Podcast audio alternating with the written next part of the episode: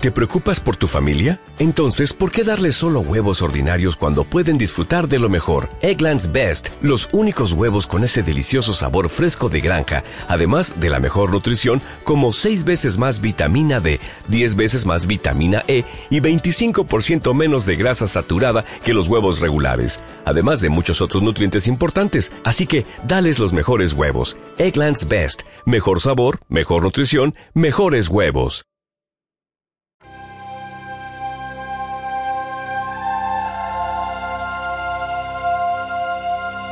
En Radio Inter. El Faro. Con Federico Quevedo.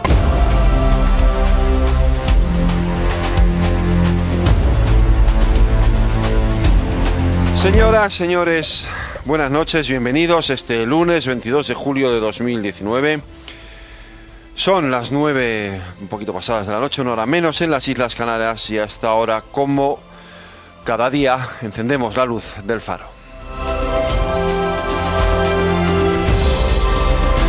Eh, verán, si la política es el arte de mentir, tengo que decirles a ustedes que nunca había visto a un candidato a la presidencia del gobierno como Pedro Sánchez mentir tanto como ha hecho él.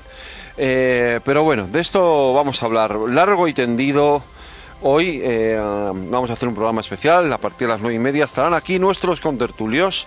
Tendremos conexiones en directo, tendremos entrevistas y vamos a analizar esa sesión de investidura em, que la verdad, después de lo que había venido pasando este fin de semana, tras el, movimiento táctico de Pablo Iglesias em, eh, haciéndose a un lado para facilitar ese gobierno de coalición que en el fondo eh, puso a Pedro Sánchez y al Partido Socialista una posición tremendamente incómoda porque es evidente y era, era evidente entonces y, y ha sido muy evidente hoy que no tienen ningún interés en llegar a ese acuerdo con, Unidas Podemos, a ese acuerdo gobierno de coalición.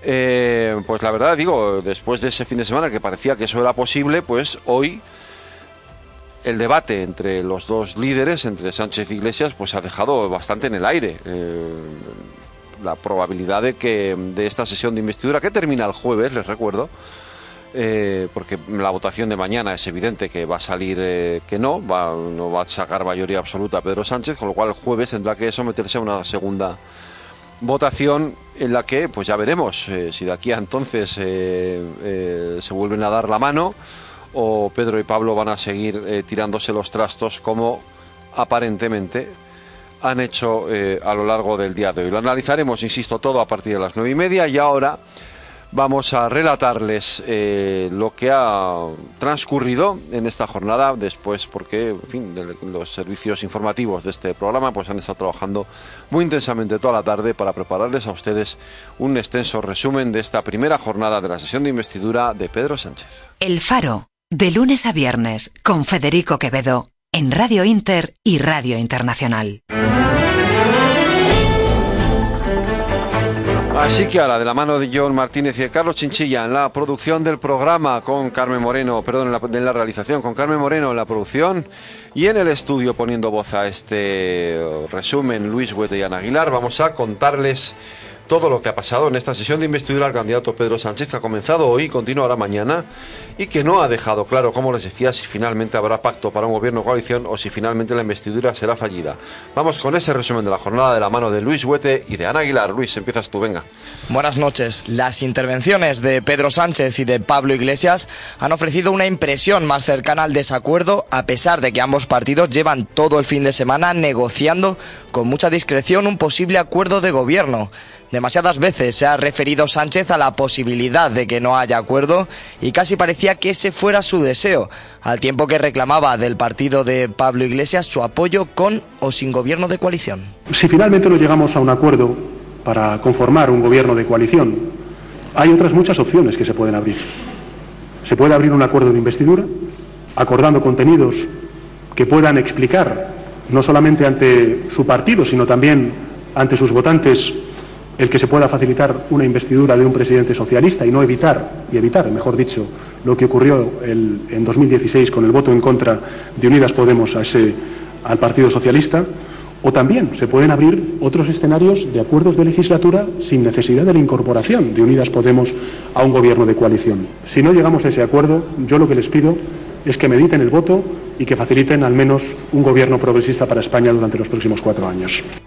La respuesta de Pablo Iglesias ha sido muy contundente y le ha afeado a Pedro Sánchez que reclame la abstención del Partido Popular y Ciudadanos al mismo tiempo que negocia con su partido. Me llama la atención que cuando todavía no hemos negociado un acuerdo de gobierno, usted insista en pedirle la abstención al Partido Popular y a Ciudadanos. Le pido, por favor, que no se la pida también a Vox cuando intervenga el señor Abascal. Iglesias le ha pedido prudencia a Sánchez porque podría dar la impresión de que realmente no quiere el acuerdo. Ha puesto usted mucho énfasis al final de su intervención en la expresión si no llegáramos a ese acuerdo, insistiendo con ese si no llegáramos a ese acuerdo en que nosotros solamente tenemos dos opciones, darles un apoyo gratis o situarnos con Vox, con la extrema derecha. Sea prudente a la hora de decir lo que piensa, porque habría mucha gente que podría colegir de lo que usted ha dicho que quizá usted no quiere un gobierno de coalición con nosotros. Porque quien quiere un gobierno de coalición no propone un papel decorativo a una fuerza política de 3,7 millones de votos. Tras esto, Pedro Sánchez ha tirado de ironía y ha dicho que si Unidas Podemos vota no, forme gobierno con el Partido Popular, Ciudadanos y Vox, que según palabras de Sánchez suma mayoría absoluta. Pues hombre, pues pónganse ustedes de acuerdo y planteen una alternativa de gobierno. Que por cierto, el PP, Ciudadanos, Vox y Unidas Podemos suma mayoría absoluta. Adelante, hablen ustedes. Hombre, yo creo que tenemos que ser serios, señorías. Tenemos que ser serios. En el cruce de argumentos, Pablo Iglesias ha avisado a Pedro Sánchez de que si lleva al país a nuevas elecciones, no será presidente nunca. Tiene usted otra opción que es hacer caso al señor Tezanos y convocar unas nuevas elecciones. Permítame que le haga una advertencia. Si ustedes, por la cerrazón de no hacer un gobierno de coalición con nosotros, proporcional a los votos obtenidos, temo que usted no será presidente de España nunca. En el debate de investidura, en primer lugar, ha sido el turno del líder del Partido Popular, Pablo Casado, que ha acusado a Pedro Sánchez de someterse a una investidura impostora. Ana Aguilar, buenas noches. Buenas noches. El líder del Partido Popular, Pablo Casado, además ha acusado a Pedro Sánchez de no hablar de Cataluña y evitar mencionar el apoyo de Podemos y los partidos independentistas. ¿Por qué no ha dicho absolutamente nada de los que son sus socios y de aquellos a los que, una vez más, en una metamorfosis sorprendente, ya no solo no defiende, sino que además les deja ejercer cierto blanqueamiento.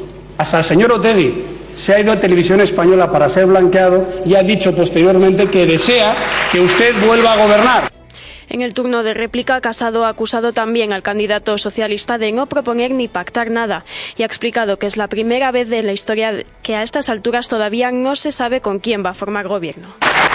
Usted no propone nada, usted no pacta nada, y usted simplemente viene con sus dos horas de discurso sobre seis cuestiones que yo no he hecho referencia a ellas porque básicamente, menos en la económica, pues podemos estar de acuerdo en las finalidades, he dicho que son voluntaristas, pero sinceramente le tengo que decir que es la primera vez en la historia de España que un candidato a la investidura viene y después de su discurso y de dos réplicas aún no sabemos con quién va a formar gobierno. Casado además ha acusado al candidato socialista de tener un proyecto de ruptura para España.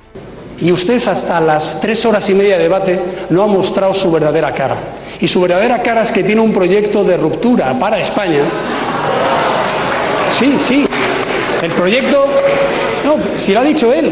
Si lo que ha dicho es que el estatuto de Cataluña se tiene que rehacer porque el Tribunal Constitucional lo había modificado.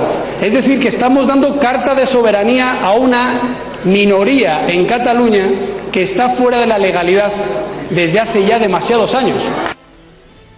En el turno del líder de Ciudadanos, Albert Rivera, ha comenzado su discurso tachando la intervención de Sánchez de puro teatro y de cortina de humo gigante. Rivera piensa, según ha explicado, que con no hacer mención al desafío catalán lo ha dejado todo claro.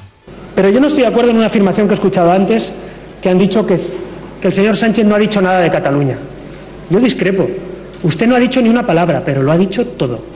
Porque no tener ni una palabra para el principal desafío a la democracia española es decirlo todo, señor Sánchez. Es decir, quiénes son sus socios, es decir, lo que usted quiere hacer allí y mirar hacia otro lado cuando la mayoría de catalanes se sienten desamparados por su gobierno y sus socios. En su intervención, Rivera también ha querido dejar claro que mañana votarán no a la investidura del candidato socialista y a su banda, en sus palabras, en referencia a nacionalistas y a Unidas Podemos. Nosotros no hemos venido aquí a hacer lo fácil ni lo cómodo. Hemos venido a esta Cámara desde hace tiempo a hacer lo correcto, aunque sea difícil. Así que vamos a votar que no con las dos manos, no al plan Sánchez, no a la banda que va a ejecutar el plan Sánchez. Porque como diría Fernando Sabater, oponerse al plan Sánchez no es ser de izquierdas o de derechas, es ser sensato. El líder de Vox, Santiago Abascal, en su turno de intervención, ha hablado con tono de dureza de temas como la inmigración ilegal, la caza o la ley de memoria histórica, que ha calificado como insulto a la inteligencia. Además, Abascal ha exigido que se esclarezca lo ocurrido durante las negociaciones del Ejecutivo del expresidente José Luis Rodríguez Zapatero y la banda terrorista ETA. Nos gustaría saber a los diputados de Vox y a millones de españoles, y yo sé que esto les sorprenderá a muchos diputados porque lo consideran cosa pasada, si este empeño de normalizar a los terroristas en la vida política y la vida pública española es fruto de las negociaciones que el señor Zapatero mantuvo con la banda terrorista ETA. De hecho, nos gustaría conocer el contenido íntegro de esas actas de negociación que formalmente hemos pedido en esta Cámara. Esta mañana el discurso de investidura de Pedro Sánchez ha comenzado a las 12 y unos minutos y en su intervención, además de exponer su programa de gobierno ha pedido la abstención del Partido Popular para facilitar su investidura. Para ello, el candidato socialista ha propuesto pactos de Estado. El primero, ha explicado Sánchez, es la reforma del artículo 99 de la Constitución, para evitar que vuelva a bloquearse la investidura de un candidato a la presidencia del Gobierno. Para poder materializar esta, esta propuesta, este acuerdo, que refuerce sin duda alguna la estabilidad del sistema, les pido que facilitemos entre todos la formación del Gobierno de España y que posteriormente abordemos la reforma constitucional del artículo 99 para que nunca más vuelva a ocurrir el bloqueo en nuestro país. Al comienzo de su discurso, Pedro Sánchez ha lanzado una puya a Partido Popular, Ciudadanos y a Vox, asegurando que los dos partidos conservadores han institucionalizado la fotografía de Colón y señalando que hay riesgos evidentes de involución.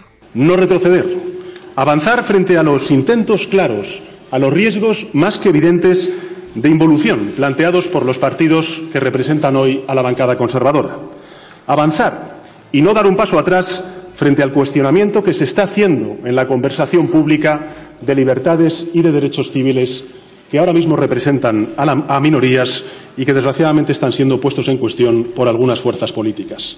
Avanzar y no cuestionar nuestro modelo de convivencia territorial. Avanzar y repudiar con todas nuestras fuerzas todo intento de banalización de la violencia que sufre la mitad de la población por el hecho de ser mujer. Sobre esto, Sánchez ha hecho referencia concreta a las más de mil mujeres que han sido asesinadas por violencia machista desde 2003. Pedro Sánchez también se ha propuesto luchar contra la precariedad en el empleo. Para ello, entre otras cosas, plantea la modificación de la ley para que los autónomos coticen conforme a sus ingresos reales y ha pedido la reforma del Estatuto de los Trabajadores. Es evidente que tenemos que actualizar de forma integral nuestro Estatuto de los Trabajadores que data del año 80 del siglo pasado. Porque las plataformas digitales, la robotización han desfigurado completamente los conceptos clásicos del empresario, del trabajador por cuenta ajena e incluso también del trabajador autónomo.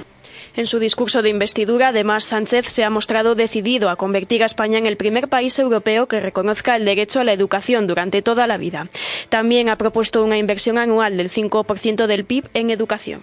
Y por eso les propongo, señorías, un acuerdo que garantice que la inversión educativa sea del 5% del Producto Interior Bruto con independencia de la coyuntura económica y también de los gobiernos políticos que haya en los sucesivos años. Otro de los objetivos planteados por el presidente del Gobierno en funciones en su discurso de investidura ha sido el de la emergencia climática. ¿Dónde queremos situar a España en este desafío? Y nuestra respuesta vuelve a ser liderando la lucha, la adaptación y la mitigación al cambio climático, convirtiendo este gran desafío en lo que realmente puede llegar a ser, y es una gran oportunidad de prosperidad y progreso seguro para el conjunto de la ciudadanía española. Pedro Sánchez ha prometido crear zonas de bajas emisiones en ciudades de más de 50.000 habitantes y ha hecho una referencia explícita a Madrid Central. Quiero ser muy claro en este ámbito, señorías. y se lo quiero decir a todas las administraciones públicas, singularmente a las administraciones locales. Máxima exigencia con todas las administraciones. Nadie va a parar Madrid Central. Sánchez también quiere crear un bono social de acceso a Internet colectivo para los colectivos más vulnerables. Pedro Sánchez ha dado dos horas de discurso sin una sola mención a Cataluña y ha dejado para el final su petición de apoyo a Unidas Podemos y al Partido Popular. A la formación que lidera Pablo Iglesias le ha dicho que sabe que el pacto es difícil, pero que lo que tienen por delante vale mucho la pena. Muchas personas han puesto un gran esfuerzo y una gran ilusión en que uniéramos nuestras fuerzas, pero también en que uniéramos mucho más que nuestras fuerzas que uniéramos nuestra sensibilidad, nuestra inteligencia, nuestra experiencia para mejorar la vida de la gente y de este modo cambiar la historia de España. Debemos atender a esa llamada y debemos hacerlo guiados por el ejemplo de las generaciones que nos precedieron y de la Constitución que nos legaron. Señoras y señores de la bancada conservadora, sé que ustedes preferirían marchar en otra dirección a la que he propuesto desde esta tribuna pero eso, señorías, ya lo decidieron los españoles el pasado 28 de abril. No les pido que apoyen este proyecto. Lo que les pido es que retiren las barreras. Tras el discurso de Pedro Sánchez nos han hecho esperar las reacciones. Así, el secretario general del PP, Teodoro García G, ha calificado de lamentable y además poco creíbles las apelaciones a un intento de colaboración con su partido. Pedro Sánchez debería de centrarse en ese camino que ha emprendido durante todo este tiempo en comunidades autónomas y ayuntamientos, pactando con Podemos, con los independentistas, con la CUP, con Esquerra Republicana. Sus apelaciones a un intento de colaboración con el Partido Popular, pues no son creíbles. Desde la formación naranja, Inés Arrimadas cree que no ha hablado del desafío catalán para no molestar, ha dicho, a sus socios. No ha querido hablar de uno de los principales retos que tiene este país, que es el desafío separatista en Cataluña. ¿Por qué no lo ha hecho? Para no molestar a sus socios. Creo sinceramente que vamos a conocer más de las negociaciones por lo que diga Iglesias y por lo que diga Rufián que por lo que nos haya dicho el señor Pedro Sánchez. Y para Vox, según su portavoz en el Congreso, Iván Espinosa de los Monteros, España va camino del desastre. Vamos camino del desastre, de la mano de comunistas, de filotarras, de separatistas, mientras él, por supuesto, quema seno en el Falcon para ir a festivales de música como el de Vinicasa. El portavoz de Esquerra Republicana en el Congreso, Gabriel Rufián, lo ha calificado de irresponsable. Es irresponsable y además negligente que durante dos horas haya hablado cero veces de Cataluña. Mañana, martes, eh, se celebrará la segunda sesión del debate de investidura que empezará a las 9 de la mañana. Intervendrán el resto de grupos que no lo hayan hecho hoy lunes y después se producirá la primera votación que se hace por llamamiento y cada diputado se pone en pie para proclamar su voto. La hora en la que se anuncie el resultado marcará el pleno, que debe celebrarse 48 horas después, el jueves, en caso de que Sánchez no alcance la mayoría absoluta que necesita en ese primer intento, situada en 176 diputados. Como esa primera ronda difícilmente se llevará a cabo antes de las 6 de la tarde, todo apunta a que la segunda votación que se celebrará el jueves, se celebraría el jueves 25, comenzará a última hora de la tarde. Dependerá del tiempo que dedique Sánchez a debatir con los portavoces que intervendrán el martes. En esa segunda sesión, en la que al candidato ya le basta con la mayoría simple, Sánchez dispondrá de diez minutos para pedir el respaldo de la Cámara, mientras que los representantes de los grupos parlamentarios tendrán cinco minutos cada uno.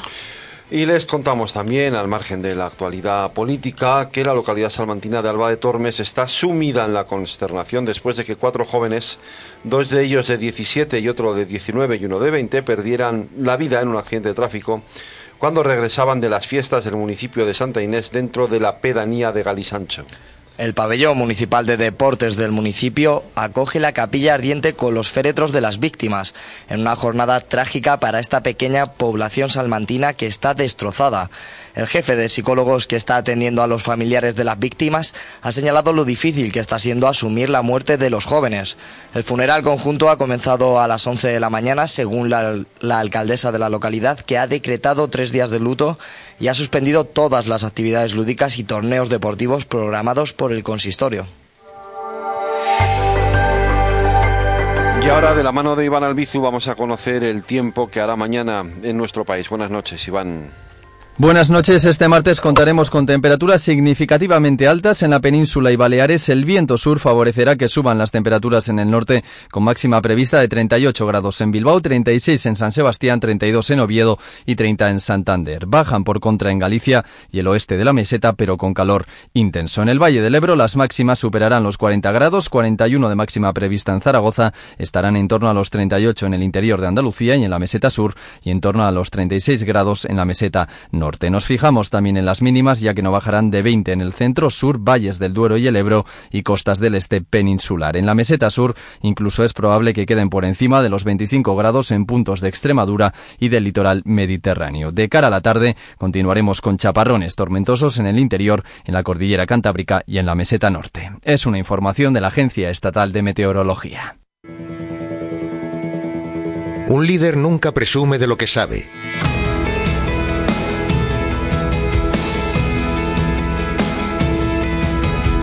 Solo lidera.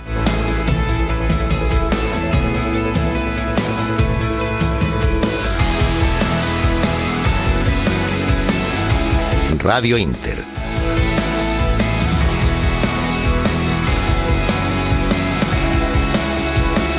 Setenta años a tu lado. 70 años pensando en ti. Ponte en marcha. Tu compromiso mejora el mundo es nuestro lema de este año. Por ello, el año pasado ya pusimos en marcha cuatro nuevos proyectos que ofrecen respuesta a problemas sociales muy claros. El incremento de la mujer en situación de calle, los menores no acompañados, el empleo, la vivienda. Pero no podemos caminar solos. Necesitamos su compromiso para seguir acompañando a tantos que tanto necesitan. Caritas Madrid. Tu compromiso mejora el mundo. Escúchanos desde cualquier lugar del mundo en www.radiointer.es. Radio Inter, tu mejor compañía.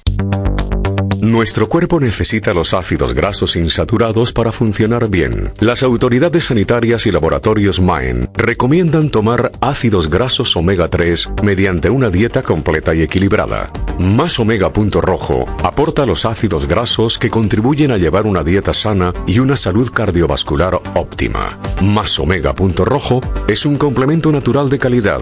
Un reciente estudio de la óculo sitúa entre los tres primeros por su calidad. Encuentra Más Omega Punto Rojo en tu herbolario o farmacia habitual.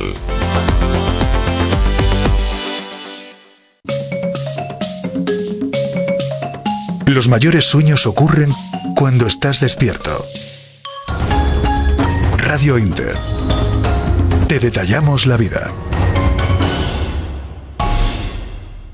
Matilda acaba de aprender que el agua es un bien común muy valioso, imprescindible para la vida. Por eso se ha propuesto el reto de no malgastar ni una gota y quiere que sus amigos hagan lo mismo. ¡Vamos! Échale una mano a Matilda. Cuidar el agua es una labor de todos. Súmate al reto del agua.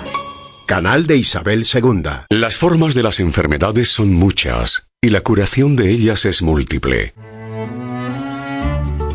Miguel Ángel Ruiz, director de Sol Naturaleza. En Sol Naturaleza escuchamos tu pasado, evaluamos tu presente y te ayudamos a mejorar tu futuro. Si alguien desea una buena salud, primero debe preguntarse si está dispuesto a eliminar las razones de su enfermedad. Solo entonces es posible ayudarte con los programas de mejora de Sol Naturaleza, porque lo natural es mejor, es auténtico.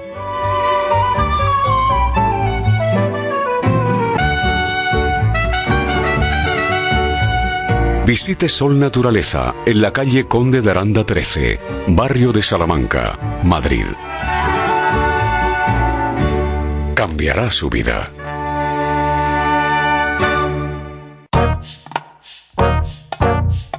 Aceptar tu presente es requisito indispensable para planificar tu futuro. Radio Inter, tu mejor compañía hoy y siempre.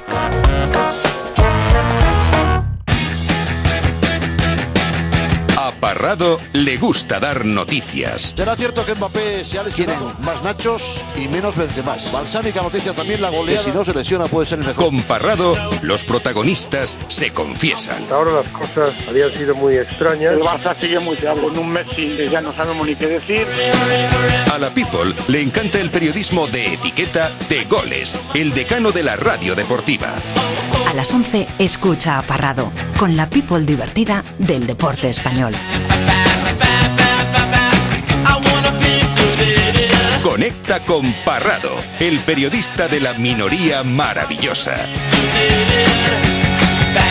Radio Inter, tu gran compañía.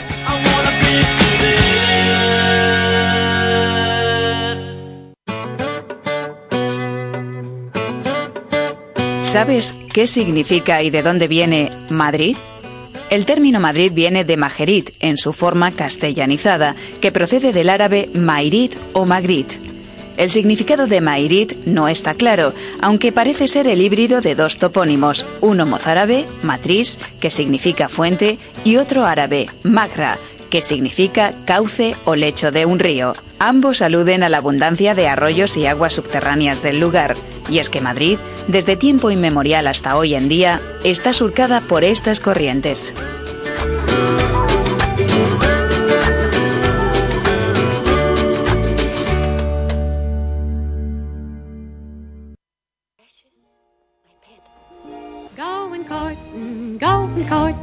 Oh, it sets your senses in a whirl.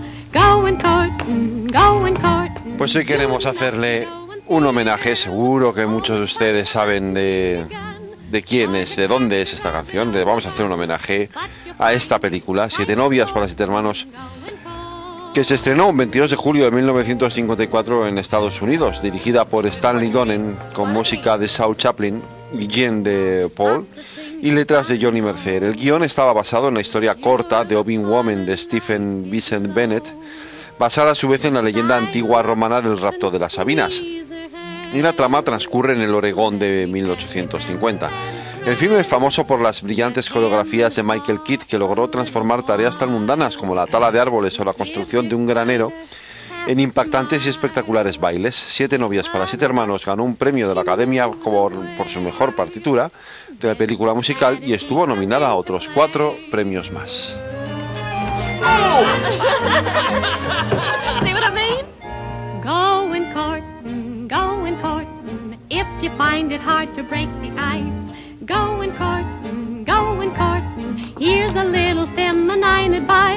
Roll your eyes and heave a little sigh. Grunt and groan like you're about to die.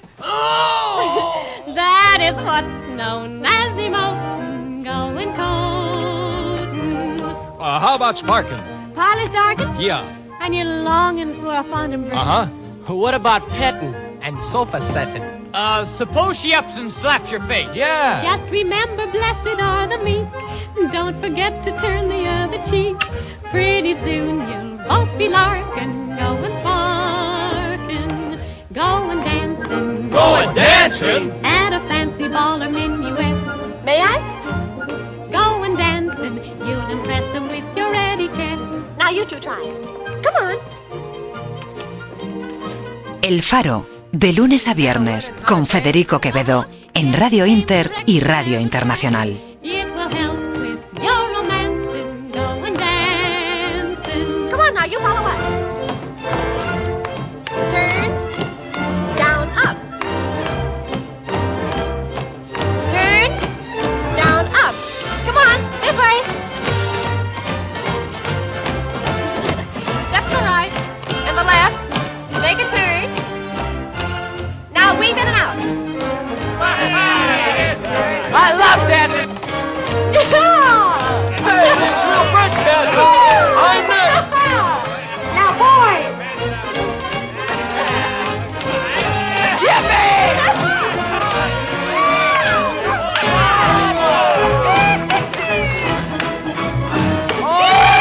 Estás escuchando Radio Inter, la nueva radio.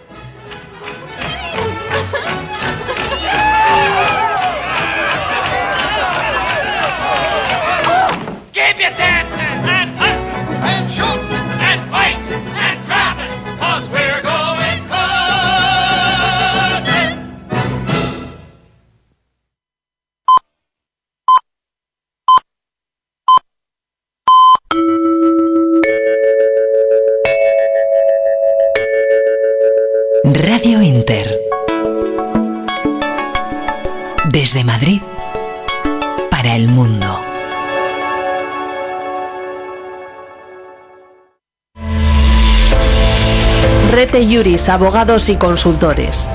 Soluciones integrales para inversores y empresarios en el mundo hispano. Disponga de profesionales de confianza en toda Iberoamérica sin moverse de España. Tramitamos su Golden Visa y asesoramos en su proceso de instalación en nuestro país. Puede seguirnos en nuestra página web www.retejuris.com o contactarnos a través de nuestro correo info@retejuris.com o nuestro teléfono 603 69 50 09. Rete Juris, abogados y consultores.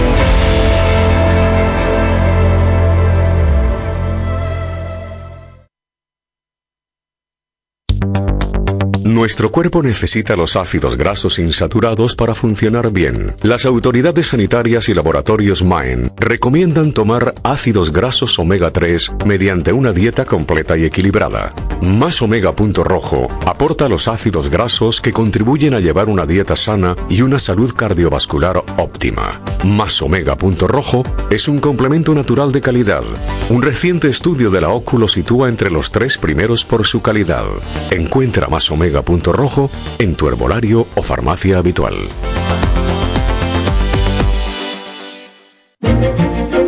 Estás escuchando El Faro con Federico Quevedo. Pues vamos a empezar este programa especial. Ya están aquí acompañándome David Álvaro, buenas noches. Muy buenas noches. Allende Martín, buenas noches. Buenas noches, Federico. En cualquier momento entrará también eh, Luis Tejedor en este estudio, pero bueno, os pregunto primero a vosotros una primera valoración, un primer análisis de este debate. ¿Quién quiere empezar de las dos? Venga, Allende. Gracias. Yo creo que si pensábamos que estaba ya pactado el acuerdo eh, eh, Sánchez, o sea, eh, PSOE con Podemos, Unidas Podemos, yo creo que lo que hemos visto en la última intervención con, con Pablo Iglesias, eh, tengo mis dudas.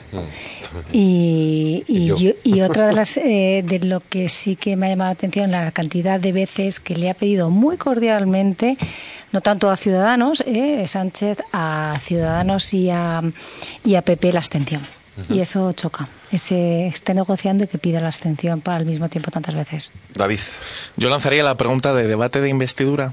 Esto ha sido un debate de investidura. Eh, creo que el, el candidato a presidente de gobierno no ha estado a la altura. Creo que ha sido el que peor ha salido parado de toda la sesión. Eh, creo que con sus argumentos, tanto la oposición desde la derecha como la oposición desde la izquierda han estado cada uno en su papel y cada uno eh, dando los argumentos que creían convincentes. Y el que no ha estado a la altura de las circunstancias y del puesto al que pretende, pretende postularse, que es Pedro Sánchez, eh, ha sido el presidente socialista, que, que ha hecho una investidura fallida solicitando el apoyo de prácticamente cualquiera que pasase por el hemiciclo. Luis Tejedor, buenas noches. Buenas noches. Tu primera impresión. Nada nuevo, era lo que se esperaba. Ah, sí. Yo no me Yo esperaba esto, pero bueno. No, Yo no. sí, o sea, mm, ¿qué queréis? ¿Que se dicen besos delante de todos en la primera... tienen, que, ti- tienen que pegarse un poco, hombre. Eh, a partir de ahí, pff, pues es un poco del teatro que teníamos que esperar. Cada uno ha jugado su papel, ¿no? Eh, yo creo, solo para mí ha habido un fallo, y es que la respuesta que llevaba para Vox era preparada, y no ha escuchado a Vox. Ah, bueno, eso- Sí, pero, pero eh, es, un, es un desprecio democrático en, el- Sí. en el parlamentarismo. Es decir, escuche usted, usted tendrá preparado su guion y meta cosas, pero es que ha hecho referencia a cosas que ni Vox ha dicho en el discurso. Entonces eso sí que me ha llamado un poco la atención. Pues eh, allí ha estado eh, nuestro compañero Iván Gil siguiendo durante todo el día este intenso debate de primer debate de investidura. Buenas noches, Iván. Muy buenas noches, Federico. ¿Qué tal? Con muy poco entusiasmo por parte del presidente del gobierno pues, hacia ese acuerdo con, con Unidas Podemos, ¿no?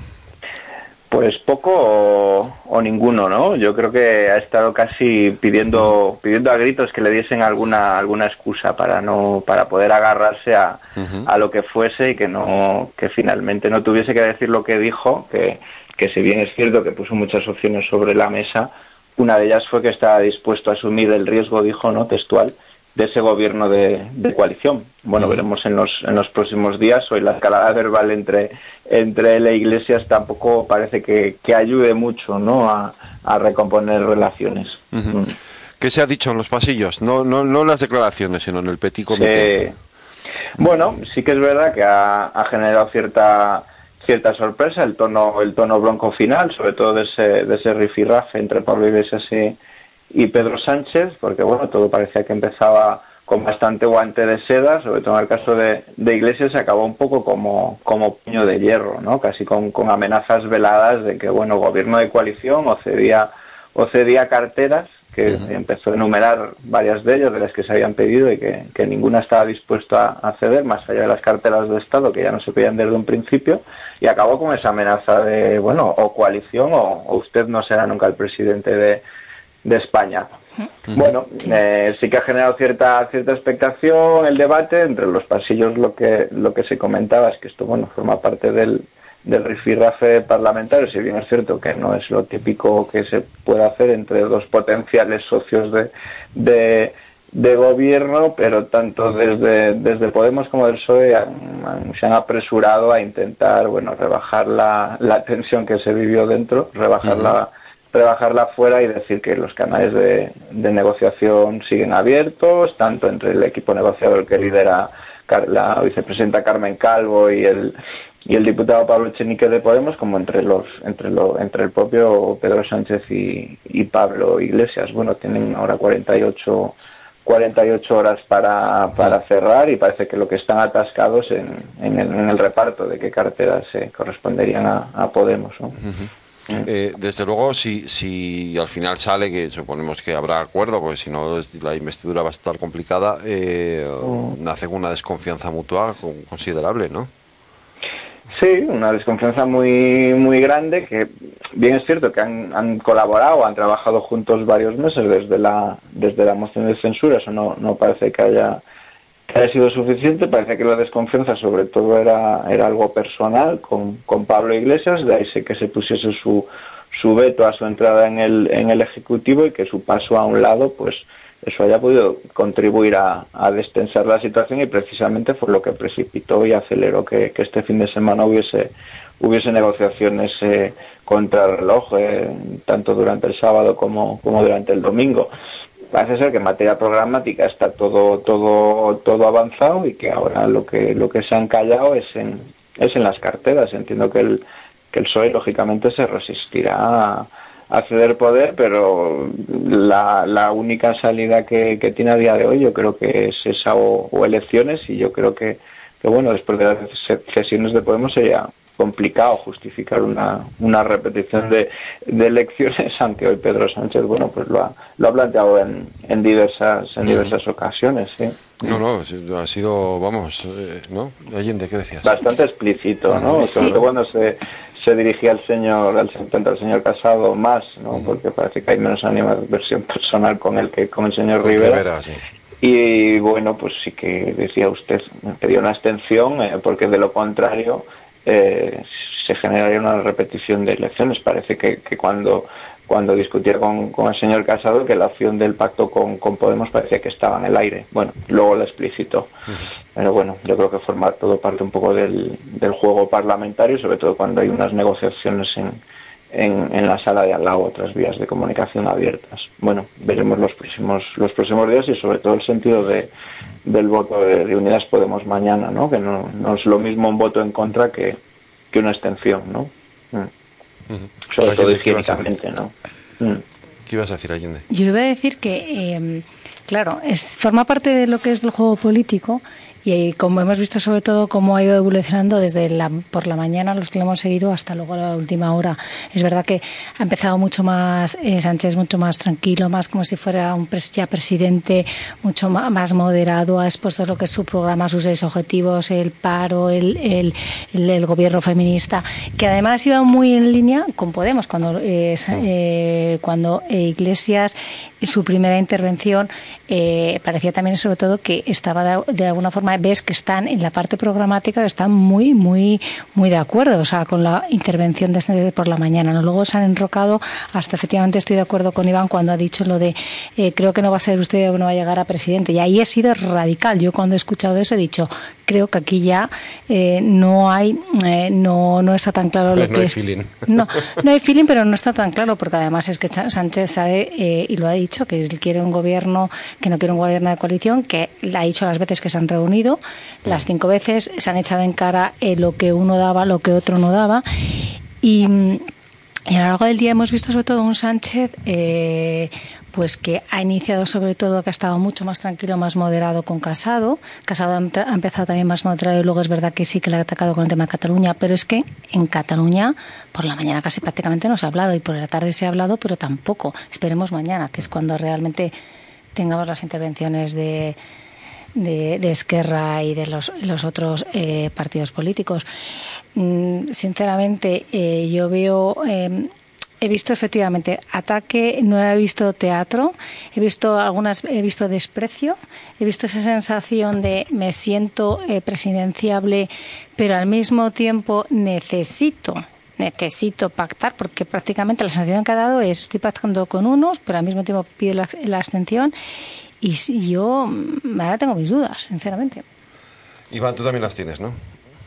Yo también las tengo, porque bueno, todo se ha hecho imprevisible. En las últimas horas, pues hemos visto que esto es una, una montaña rusa, pero bueno, al igual que hoy ha habido una, una bronca, que bien es cierto que ha sido desde en la tribuna y ya son palabras mayores que quedan reflejadas en, en el acta, pues la semana pasada también veíamos a un Pedro Sánchez en una entrevista televisiva sentado desde Moncloa con, con el telón de fondo en el tiro de cámara del, de la sala del Consejo de Ministros, desde donde decía, o ya no decía que Pablo Iglesias no defendía la, la democracia española. Yo creo que también palabras bastante gruesas que en principio no ayudarían a, a- a la distensión.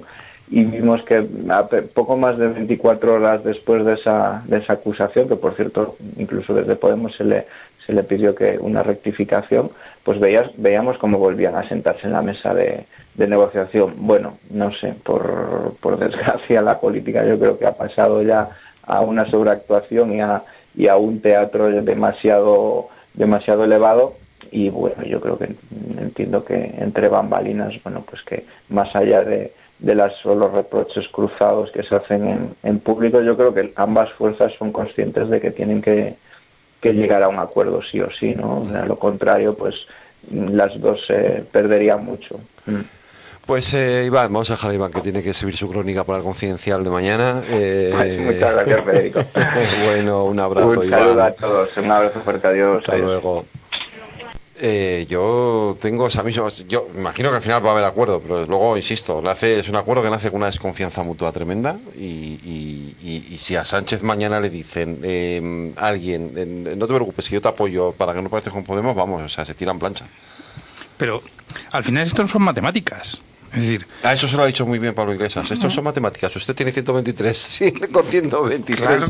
No es mayoría absoluta, le guste o no. Entonces, Claro. dices, eh, se entrega a quien, a quien le dé los apoyos para no casarse con Podemos, pero es que no, o sea, Ciudadanos solos mm, ya le está diciendo que no. Y además, vamos a ver, el lenguaje en la política, o sea, las, las formas, la educación, el, el, el fair play, está perdido desde hace dos años, tres años. O sea, desde que empezó el acoso y derribo a Mariano Rajoy, se han dicho tant- tantas barbaridades, pero barbaridades de decir, bueno, eh, es, es barrio bajero el, el ver a diputados nuestros, y eh, ejemplos se nos viene a la mente, bueno, de Rufiana en compañía, bueno, hasta el propio, hasta el propio Hernando, que a veces se le iba un poco la pinza, eh, diciendo algunas cosas. Entonces, las cosas que hoy se han dicho, a mí no me ha sorprendido nada. O sea, estaba en el guion para mí. O sea, no, no, no había nada posible que se saliera de ahí.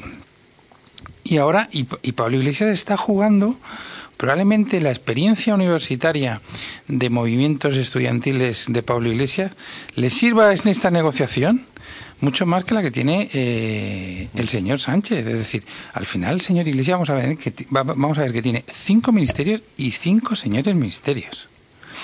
Y es cierto lo que estabais diciendo, es decir, la desconfianza va a estar instalada en el Consejo Sí. de Ministros desde el segundo uno. Pero, pero eh, o- o eso o en noviembre las elecciones. Es que no hay otra. Yo creo que una de las claves del discurso inicial de Sánchez esta mañana, del discurso de dos horas, que hay que decirlo que, Que han sido dos horas sí, sí, no densas, está mal, sí. es que era un discurso preparado la semana pasada. No era un discurso contextualizado en el momento que vivimos actualmente en política. ¿Y por qué digo esto? Pues porque estaba contextualizado en un momento en el que Pablo Iglesias era la piedra en el camino, era la chinita en el zapato de Pedro Sánchez. A mí sí he de decir que sí me ha sorprendido la intervención inicial de dos horas y me ha sorprendido por varias cosas. Eh, me ha sorprendido porque compraba parte de la mercancía ideológica de Podemos.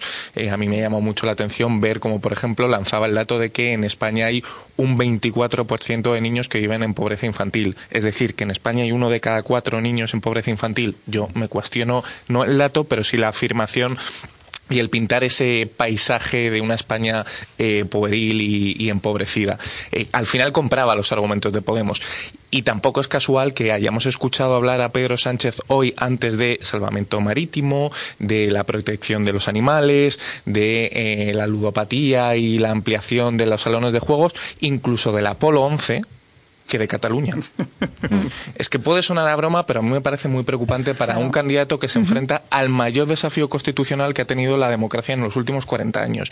Y ni, ni tan siquiera lo ha mencionado. Y al final, eso que demuestra que estaba elaborando un discurso pensando en no quiero molestar a mi potencial socio. A la vez que demostraba que no quiere pactar con Pablo Iglesias. Que él no tiene, no sé si es feeling personal o si es que tiene miedo a que eh, haya un gobierno de coalición, pero en el fondo lo que te demuestra el lenguaje no verbal y el contexto que utiliza es que no quiere pactar con Podemos. Lo que pasa que, como bien decíais vosotros, no le queda otra más que pactar con ellos.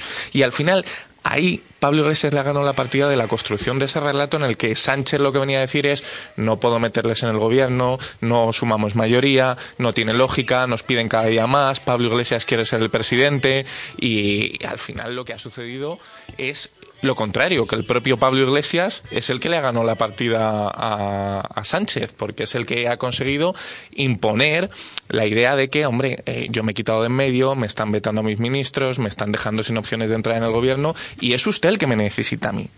Y eso además entraba en conflicto evidente con la petición constante de Sánchez a Partido Popular y Ciudadanos de, por favor, apóyenme.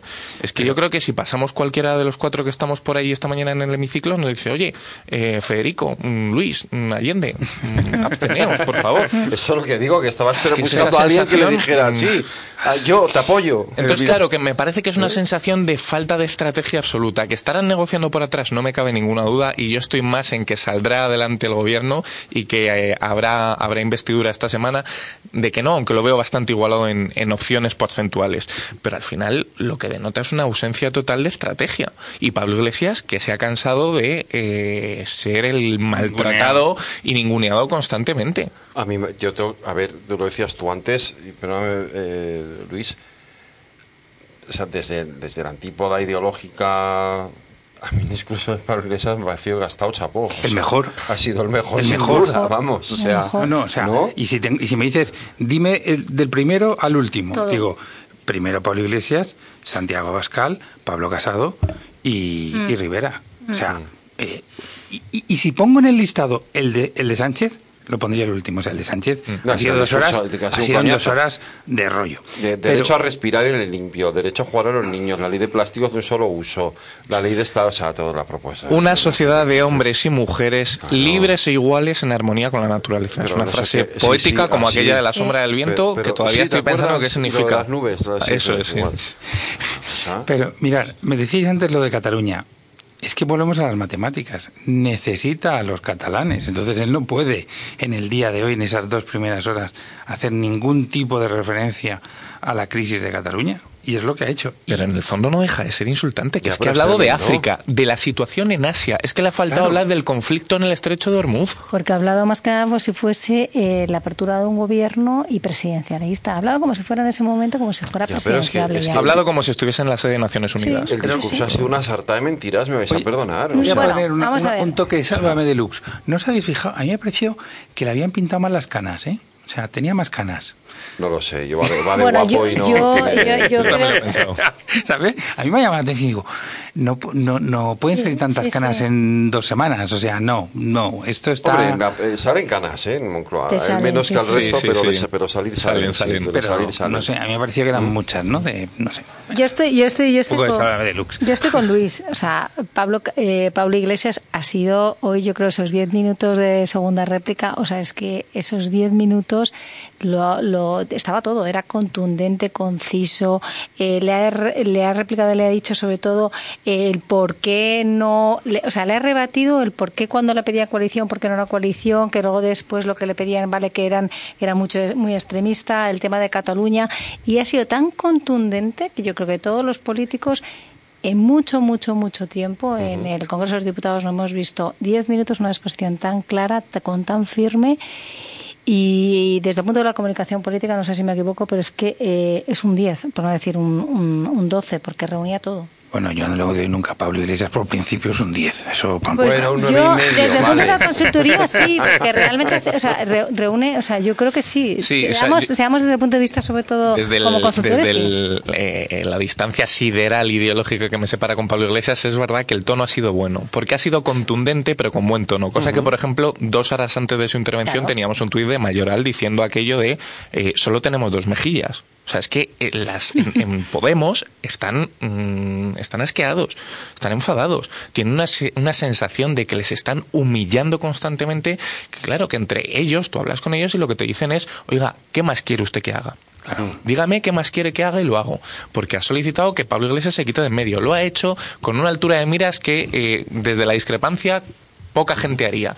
Eh, bien es cierto que se queda eh, su pareja y, y Ala Limón, número dos de Podemos, como posible vicepresidenta, ¿no? que tampoco está mal. Pero es verdad que, que es que estás poniendo una serie de condiciones y una alfombra para mm, pactar que eh, tienes enfrente a un candidato que te está diciendo continuamente que no. Entonces a mí me ha gustado el tono, porque ha sido muy contundente, pero eh, ha sido formal y ha sido educado, ha sido tajante, pero no ha, no ha estado enervado, no ha estado que es la antítesis de lo que le sucede a Albert Rivera, que tiene un tono histriónico, un tono mm, que, al final cansa Sí. sus propias Sí, filas. Tiene sí. eh, que, a mí también me parece algo muy llamativo el día de hoy, que esa evolución que está viviendo Ciudadanos, ¿no? Eh, eh, hace escasamente tres meses eran aquella formación de centro que basculaba entre izquierda y derecha, y yo hoy, como ciudadano, tengo la sensación de que Ciudadanos está a la derecha del Partido Popular. O sea, hoy se ha situado en mi opinión, a la derecha del Partido Popular, con el tono, con el contenido, con los ataques constantes hacia la figura de, de ya no solo de Pedro Sánchez, sino de la institución.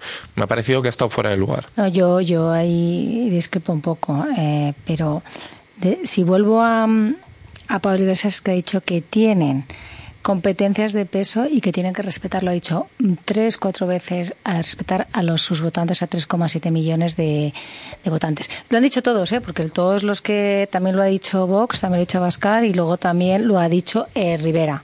Eh, que ha dicho nosotros de nuestros representantes y todos han dicho es que nosotros también estamos aquí tenemos una representación y nos tenemos que hacer valer nos- se nos tiene que respetar y eso es cierto le gusta o no le gusta al, al señor Sánchez eh, tanto eh, em, Iglesias, esos 3,7 millones, es que representan y los necesita. Y bien le ha dicho, es que sumando, sumamos esos 165 escaños. O sea, que usted tiene 123. Y usted todavía, efectivamente, no se consigue. Pero a mí, sinceramente, yo creo que a mí, eh, este Iglesias me ha gustado mucho. eh, por, por, a lo mejor puedo discrepar. Eh, en cuanto a en la parte programática, pero desde el punto de vista de la oratoria, el discurso, el fondo, la, la forma y la contundencia y en el, en el, en el fondo de, de lo que has puesto es que le ha respondido a todo. Rivera, digo, perdón, Iglesias tiene, ha tenido un discurso, una oratoria buena. Lo que pasa es que tiene una puesta en escena que hace que se pierda un poco su, su contundencia. Pero el, el programa de, de Iglesias es en el fondo, o sea, ya se sabe, o sea, no, no, no aporta nada nuevo, o sea, es un, es, es un programa populista, Ah. es un programa de ecología radical, es un programa de mm, antisistemas, etcétera, etcétera. Le puedes poner todos los adjetivos eh, mm, radicales que se te ocurran. Pero a mí sí que hay una cosa que me preocupa en esto de hacer referencia, yo represento a tres millones y pico de votantes o a dos millones setecientos mil o a X millones. Porque de lo que estamos hablando es de constituir el gobierno de todos los españoles. Y eso hasta ahora en todas las en todas las eh, debates de investidura se ha respetado ese objeto. Es decir, y en cambio Iglesias nunca ha escondido que él va a gobernar para los suyos y punto y los demás le da. Y de hecho, en los gobiernos en los que ha participado, en, en, la legislatura anterior, en municipales y autonómicas, ha demostrado que ha gobernado para los suyos y ha ido contra los otros. Cuando ese sistema se institucionaliza en los gobiernos, no digo en el debate parlamentario, sino en el ejercicio del Ejecutivo, es muy grave, genera radicalismo. Es decir, ¿por qué Cataluña está como está? Porque el Ejecutivo Autonómico y el Ejecutivo del Ayuntamiento de Barcelona, de Girona, de Tarragona, de Lleida, han obrado o han, o han gestionado para solo una parte o mayoritariamente para una parte de la población que se identificaba con sus principios ideológicos. Y a mí me preocupa que en el trasfondo de discursos como el de Iglesias y como el de Rivera se hace referencia a eso. Porque estamos debilitando la convivencia democrática que en España existía desde la adversidad política que podían tener el PSOE y el Partido Popular. ¿eh? Sí, ahí me, me, temas duros. estoy totalmente contigo. De hecho, me llamó mucho la atención, bueno, me llamó la atención o no, eh, según como lo queramos ver, el llamamiento que le hacía Pedro Sánchez a Pablo Casado de más o menos de, oiga, que usted y a mí nos compensa que esto mm, se fortalezca, que vuelva al biopartidismo. Vamos a dejar unos segunditos de publicidad y venimos enseguida.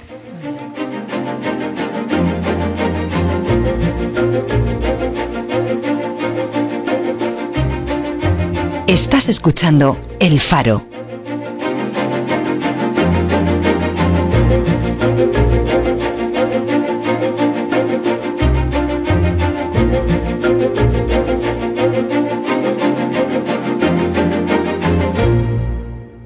Radio Inter, tu gran compañía.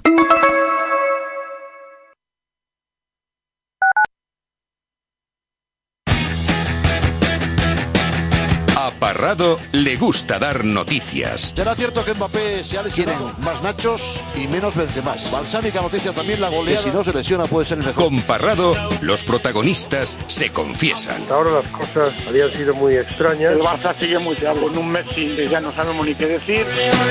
A la People le encanta el periodismo de etiqueta de goles, el decano de la radio deportiva. A las 11 escucha a Parrado, con la People divertida del deporte español. Conecta con Parrado, el periodista de la minoría maravillosa.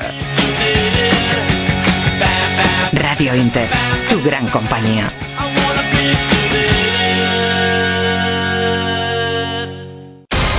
La elegancia de una persona está en la responsabilidad de su boca. Los mejores profesionales en Radio Inter. La radio sin complejos. 93.5 FM y 918 Onda Media. Las formas de las enfermedades son muchas y la curación de ellas es múltiple. Miguel Ángel Ruiz, director de Sol Naturaleza. En Sol Naturaleza escuchamos tu pasado, evaluamos tu presente y te ayudamos a mejorar tu futuro. Si alguien desea una buena salud, primero debe preguntarse si está dispuesto a eliminar las razones de su enfermedad. Solo entonces es posible ayudarte con los programas de mejora de Sol Naturaleza, porque lo natural es mejor, es auténtico.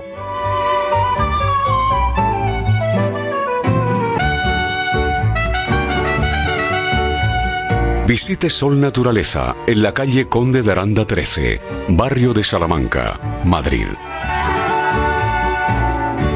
Cambiará su vida. Escúchanos desde cualquier lugar del mundo en www.radiointer.es. Radio Inter, tu mejor compañía. Hola amigo, soy Pepe Martínez. ¿Te suena esto? El programa de los conductores vuelve a la Inter. Vuelve Gaceta del Motor, un programa de servicio público con el automóvil como hilo conductor. Hablamos de coches nuevos, usados, de tráfico, multas, de talleres, de seguros, de ITV, de deporte. Y por supuesto, atendemos todas tus consultas. Los domingos de 12 a 2 en la Inter. Radio Inter. Tu gran compañía. Radio Inter. Tu gran compañía.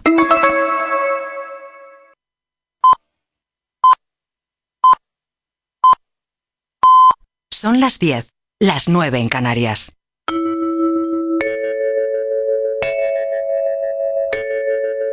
Radio Inter y Radio Internacional.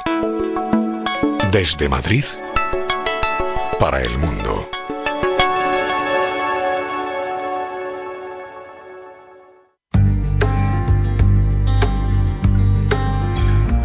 En Radio Inter, El Faro, con Federico Quevedo.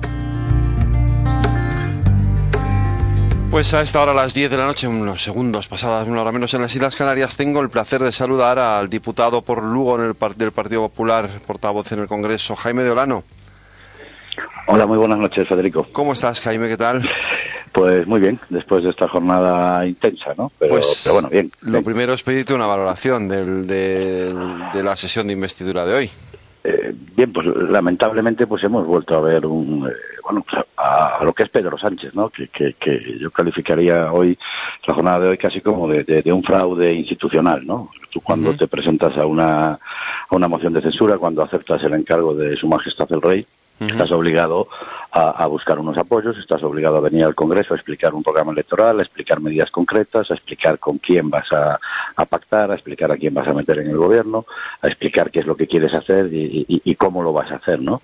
y, y, sin embargo, pues el señor Sánchez eh, estaba hablando dos horas, eh, un discurso absolutamente vacío en el que se limitó a hacer una, una descripción ¿no? de, de cómo ve él España, Europa, Latinoamérica, pero, pero en ningún caso nos dijo eh, con quién quiere pactar y, y para qué y, y- y qué medidas va, va a aprobar. No ha concretado absoluta, absolutamente nada. ¿no? Por otro lado, pues uno tiene la sensación de que él quiere que, que, que se, se le haga presidente del gobierno si- sin decir nada, ¿no? Por su cara bonita. Y, y- y en esto, desde luego, eh, al Partido Popular no, no, no, no puede contar con nosotros. Eh, el, de todas formas, la petición o la solicitud ha estado ahí eh, planeando toda la mañana y toda la tarde. Es decir, es, eh, eh, apóyenme ustedes, por favor, porque si no me tengo que echar en brazos de otros.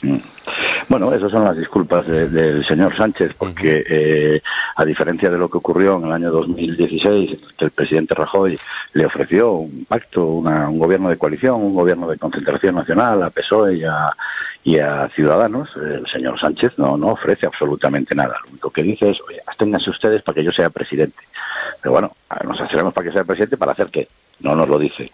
Eh, para que usted declare socio prioritario a Podemos. Oiga, pues desde luego que no. Para que haga la política fiscal que, que pre- pretendieron hacer con los presupuestos generales del Estado del 2019, que finalmente se los tumbamos en el Congreso, con una subida de impuestos de 6.000 millones a los españoles, pues para eso tampoco.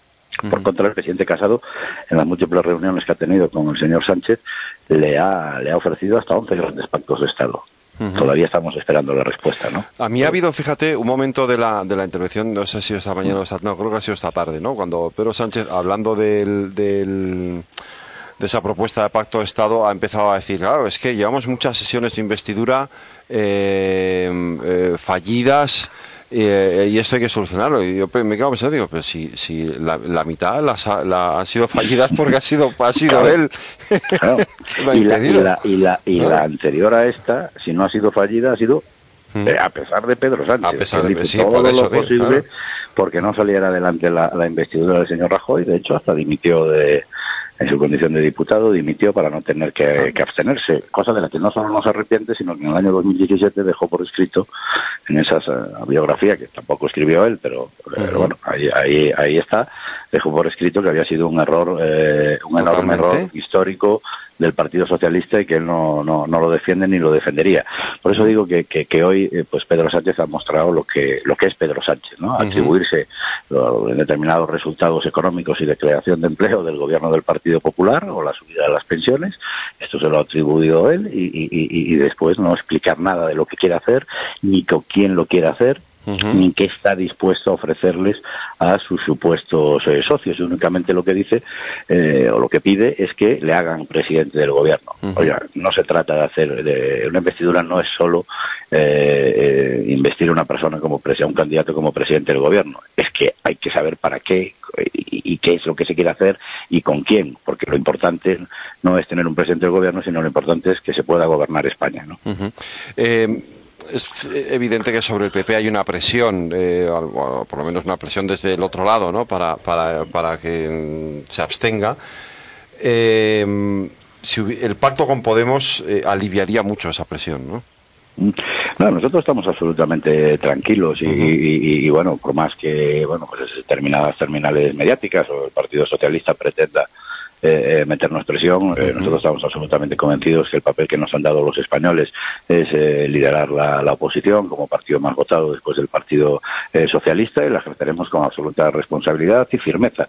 Ese es el papel que nos dieron los españoles. Nosotros, no, eh, ya digo, tenemos la mano tendida para grandes eh, pactos de Estado, pero no, el Partido Socialista, Pedro Sánchez, no puede contar con la abstención del Partido Popular, entre otras cosas porque ya le digo que lo de hoy es sintomático de de, de, de, lo que es eh, Pedro Sánchez. Viene aquí a decir, oiga, absténganse ustedes, pero ¿para qué? No contesta, porque el presidente Casado se lo ha preguntado reiteradamente.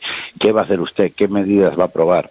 Eh, eh, ¿Cuenta usted con algún socio? No, ha contestado absolutamente a nadie. Se ha limitado a vaguedades y a decir que vamos a votar con la ultraderecha. Bueno, no parece que eso eh, sea ejercer la responsabilidad que tiene un, un, candidato a presidente del gobierno que ha de venir al Congreso de los Diputados con los apoyos ya buscados, ¿no? Y uh -huh. no este teatrillo que nos están montando eh, Podemos y, y, y, PSOE, pero que el máximo responsable es Pedro, es Pedro Sánchez, porque él como candidato es el único responsable eh, de buscar estos apoyos y, y, de hacer una propuesta de gobierno. Ya lo hizo con la moción de censura, en la que es una moción positiva, en la que debiera de presentar un programa electoral, no lo hizo en aquel momento y hoy tampoco, y por eso, eh, insisto, como le decía al principio, que creo que podemos hablar de un nuevo fraude institucional, en este caso por parte de, de Pedro Sánchez. Uh -huh. Mi compañera Allende Martín te quería hacer una pregunta, Jim. Sí, yo, no, yo, he hola. notado, a, hola, buenas noches. Eh, buenas yo he notado a, casa, a Casado eh, la primera intervención muy tranquilo, muy moderado. Es verdad que sí, durante todas sus intervenciones, luego es verdad que sí que ha estado un poco más contundente contestando a, a Sánchez.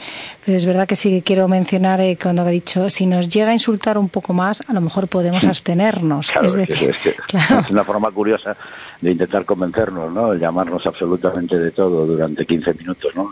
Señor Sánchez.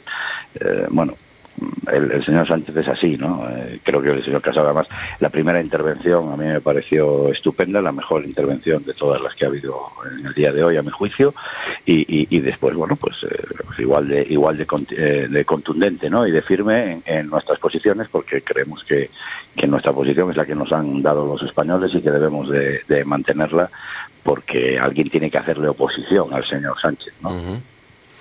David Álvaro. Yo te iba a preguntar, Jaime, si crees que es casual que el, el candidato a presidente no haya mencionado a Cataluña en toda la, sí, en todo su cierto. discurso inicial. Si crees que esto se debe a que es que eh, lo que tiene de fondo es un pacto con los independentistas y que entre, entre las cosas pactadas implicaba que no podía mencionar la situación de Cataluña. Yo estoy seguro que, que, que, ninguno de los que estáis en esa mesa, ni ninguno de los oyentes eh, eh, puede pensar que es algo casual, ¿no? De hecho, cuando el señor eh, Casado se lo reprochó y le dijo, oiga, ¿qué va a hacer usted en Cataluña? Que oye, todos pues, reconocemos que es un problema eh, muy importante que tenemos, que tenemos, que tenemos ahí, y el señor Sánchez se limitó a decir, oiga, yo cuando hablo de España hablo de Cataluña. Bueno, en fin, eh, eh es que no, no, no, eh, insisto en, lo que comentaba al principio, es que no nos ha dicho absolutamente nada. Fueron dos horas de un discurso vacío, absolutamente vacuo y, y sin decir nada de lo que quiere hacer nada de cómo lo va a hacer y nada de quiénes van a ser sus socios y sobre todo qué está dispuesto a darles a sus socios porque lo hagan presidente del gobierno ¿no? y porque lo mantengan en, en la Moncloa y que eso creo que eso es, es, muy peligroso y por otro lado muy típico del señor Sánchez ¿no? que oculta siempre eh, todo lo que va a hacer si dice una cosa hace absolutamente eh, la contraria pero en el tema de Cataluña es especialmente eh, peligroso porque sin duda es uno de los grandes problemas que tenemos que tenemos hasta ahora y, y seguramente pues en septiembre eh, pues el, problema pues estará todavía más más candente no Uh-huh. eh, la verdad es a mí yo a mí me ha gustado bastante el discurso de, del portavoz del partido del presidente del Partido Popular el discurso de, de Pablo Casado eh, especialmente contundente en, en, esa negación a, lo que, que no, de no darle eh, bajo ninguna circunstancia ninguna posibilidad de, de, acuerdo con referencia a la abstención, ¿no? que es lo que lo claro. que más eh, lo que más ha reclamado desde las filas del PSOE. ¿no? Sí, claro, es que yo creo que, eh, eh, además, eh, eh, el señor Casado creo que ha sido eh, muy claro cuando le dijo, oiga, es que no nos fiamos de usted. Eso es. ¿No? Uh -huh. Es que yo creo que no hay un solo español que se pueda fiar del señor uh -huh. Sánchez, porque yo les estaba comentando antes, porque Iglesias no se fía de él, Rivera no se fía de él, de sus compañeros de partido no se fijaban de él, es que este señor, oiga, puso una urna detrás de un biombo para que votaran en, en unas primarias del PSOE y lo tuvieron que echar por la ventana, ¿no? Es decir, y, y, toda su trayectoria política es, es, muy similar a esto, ¿no? Por eso hablaba yo de, de, de, de, casi un fraude institucional, ¿no? Lo que hemos vivido hoy. Viene aquí a una moción, de, a una sesión de investidura sin decirnos absolutamente nada de su proyecto, absolutamente nada, nada de quiénes son sus socios y absolutamente nada de qué le va a dar a, sus socios a cambio de, ese, de esos apoyos. Y creo que eso es una tomadura de pelo para, para los españoles, que por mucho que el señor Sánchez lo repita constantemente y por mucho que él tenga un, un altavoces mediáticos muy potentes, no nos cansaremos de, de, denunciar porque creemos que es nuestra obligación. Y por otro lado, eh, con esa misma firmeza le decimos, los españoles nos han puesto en la oposición y nosotros vamos a liderar la, la oposición porque eso es lo que nos han mandado los españoles y, no, y, y en esas estamos y seremos firmes y seremos eh, estaremos absolutamente vigilantes con lo que pueda hacer o pretender hacer el señor Sánchez. Jaime Dolano, muchísimas gracias por haber atendido la llamada del Faro y de Radio mm. Inter. Un placer, muchas gracias, Federico. Un abrazo. El Faro. Con Federico Quevedo. Pues me atiende también hasta ahora la portavoz adjunta de Ciudadanos en el Congreso, Melisa Rodríguez. Buenas noches, Melisa. Hola, muy buenas noches. Pues eh, lo primero es empezar por lo obvio, que es ese análisis de, del debate de hoy, del discurso de Sánchez y de dónde estamos. Bueno, yo creo que hemos presenciado uno de los discursos más vacíos de investidura y más uh, faltos de propuesta de la historia de nuestra reciente democracia. Eh, lo que hemos visto es un señor Sánchez que ha presenta, se ha presentado a la investidura sin decir si tiene los apoyos, si no, eh, jugando al escondite y protagonizando un episodio más de ese culebrón. Por un lado nos pedía a nosotros que nos abstuviésemos y también al Partido Popular y por otro lado eh, Podemos le exigía que esa negociación que están teniendo en ese cuarto de atrás, en ese cuarto a oscuras, eh, que la sacase a la luz y que dijese la realidad. Lo que está claro es que nosotros esperábamos eh, con ansias el discurso del señor Iglesias porque entendíamos que iba a poner mucha más luz sobre ese uh -huh. De investidura que el propio discurso del señor Sánchez, al que digo, al que repito, hemos visto muy vago en propuestas y, y muy genérico y además buscando también muchísimo la confrontación. Uh -huh. eh, eh, Melissa, ¿tú tienes la sensación de que Sánchez os estaba pidiendo árnica, entre comillas, a Ciudadanos y al Partido Popular para no tener que pactar con Podemos? Yo la sensación que tengo es que es un episodio más de toda esta campaña de marketing y de vueltas que le está dando a, negociación. Él siempre que ha tenido la oportunidad ha pactado con los independentistas y con y con Podemos. Lo vimos hace unos meses, hace un mes y algo en todos los ayuntamientos de, de Cataluña, en los cuales for, formaba mayoría absoluta con nosotros y prefirió dársela al partido de Puigdemont. Hoy mismo vimos a la señora Chivita, uh, perdón, Chivite, como desde la grada cuando, cuando el presidente de mi partido le, le afeaba ese pacto en Navarra hacía gestos no muy educados y, y, así podemos seguir sumando. Lo que está claro es que cuando está en su mano siempre pacta con los mismos y siempre gira al mismo lado y que hoy intentaba hacerse una especie de lavado de cara diciendo que malos son todos, que, que no me apoyan, cuando la realidad es que están acordando un pacto por detrás, que quizás no le gusta decirlo con la boca abierta o con la boca llena, pero sí que queremos que, que nos lo expliquen. Eh, el, el, discurso de, de Albert Rivera hoy ha sido un discurso muy duro, muy contundente. Eh, no le ha dado, vamos, no ha dejado un margen de ningún tipo a, a, a ninguna clase de entendimiento con, con, Pedro Sánchez bajo ninguna circunstancia. Eh, ¿Esto es algo de lo que se pueda arrepentir en algún momento Ciudadanos o, o va a ser eh, la tónica de esta legislatura? Bueno, nosotros lo que hemos visto un señor Pedro Sánchez que incluso cuando le interpelaban otros partidos seguía interpelando a ciudadanos y esa es la tónica del señor Sánchez durante todo este tiempo. No solamente nos descalificó, sino que también soltó improperios y dígame usted si esa es la manera para intentar llegar a un punto en común. Lo que está claro y es lo que nosotros ya le dejamos eh, caer y le dijimos directamente es que para que haya un gobierno tiene que haber una oposición y que nosotros vamos a defender esa posición de, de oposición constructiva que por supuesto una vez comience la legislatura cuando se traiga un pacto de Estado como puede ser un hipotético pacto de Estado por la educación nos sentaremos porque somos responsables pero de ahí a un gobierno de coalición dista mucho y más con un señor Sánchez que lo único que está es habido de poder, porque ya no solamente lo decimos nosotros, sino incluso los socios con los que está negociando. Eh, pues hablando de esos socios y esa negociación, eh, ¿la sensación hoy es la misma eh, de que puede haber acuerdo o, es la de que esto está muy complicado y el jueves a lo mejor no tenemos investidura? La, la sensación de hoy, le, voy a decir, eh, ser muy sincera, dándole mi, opinión personal, ha sido el, el enésimo acto de esta obra de teatro mala que están protagonizando, están utilizando todo lo que pueda ser mediático para presionar o no presionar dentro de esa negociación, lo cual yo creo que es malo para, para la democracia. Y, lo único que nos hacen es poner luz y taquígrafos a las reuniones que sí que están teniendo, que nos diga eh, cómo va a interferir el señor Iglesias en el, en el programa, en este caso económico, de ese posible gobierno en coalición, que nos diga por qué eh, los independentistas en este caso ya le han dicho que le van a regalar su voto, aunque hoy después de sus declaraciones, pues veremos qué es lo que pasa. Un presidente o uno que un señor que aspira a ser presidente del gobierno y que ni una sola vez menciona la palabra Cataluña. Te lo iba a preguntar ahora, sí. Uno los mayores retos a los que nos enfrentamos pues ya deja mucho que ver o ya muestra la preferencia de sus socios. eso es, eh, para vosotros es evidente que eso significa que hay un pacto, de, no sé si oculto o no oculto, pero que evidentemente hay un intento de, tener ese apoyo por, de los independentistas, ¿no? Bueno, es que permítanme el humor, pero falta solo hablar de Sri Lanka con tal de no hablar de... es que nadie, nadie entiende la, la situación. Estamos ante uno de los mayores retos en este momento estamos a punto de que salga la sentencia del proceso. El señor Sánchez no ha dicho si va a indultar o no va a indultar y cuando uno no dice que no lo va a hacer, eso entre líneas acaba siendo una afirmación. Cuando alguien que aspira a ser presidente tiene un reto tan importante y no, y no toma cartas en el asunto o ni siquiera lo habla o menciona en su acuerdo de investidura, pues a nosotros sí que nos da la impresión de que ese acuerdo está más negociado de lo que parecía y que hoy lo que presenciamos fue otro acto de esta obra de teatro mala que llevamos viviendo una semana. O sea que mañana, obviamente, mañana es evidente que no va a salir la votación porque no va a tener mayoría absoluta, pero de aquí al jueves, en esas 48 horas, se cerrará un acuerdo con Unidas Podemos que tendrá el apoyo de los independentistas. Esa es, la, esa es la conclusión a la que podemos llegar después de la sesión de investidura de hoy.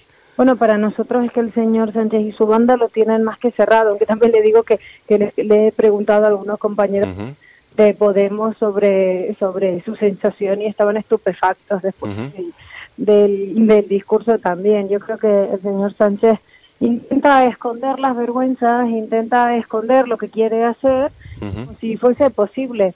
Y, al final lo que veremos es pues, la naturaleza del señor Sánchez, y es que él cada vez que puede, pues pacta con Podemos, con populistas, con nacionalistas y con independentistas. Mm.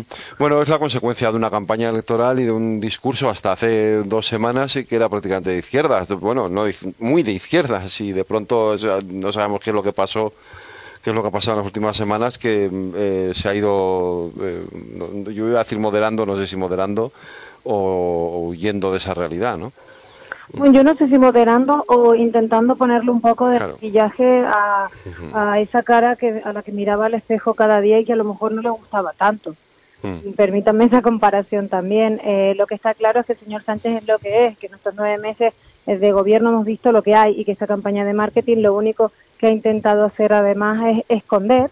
Mm. Precisamente tienen el Parlamento cerrado, que el Congreso lleva cerrado desde las elecciones, que no hemos podido hacerle una sesión de control como ya dictó el Constitucional, que teníamos derecho los parlamentarios al gobierno en funciones y que no han querido crear las comisiones. Y para todo esto han utilizado toda una campaña mediática eh, con tiras y encoges y con repartos de sillas, porque al final hoy nos habló de propuestas, hoy nos hablaron de medidas, Hoy no se habló de cuál va a ser su proyecto de gobierno. Hoy el señor Sánchez solamente dijo que algunos se tienen que abstener porque lo dice él y que con otros se está repartiendo los sillones. Así que más allá de eso, hoy no podemos decir que haya habido una conclusión de eh, qué es lo que quiere hacer el señor Sánchez con su gobierno porque no ha explicado absolutamente nada.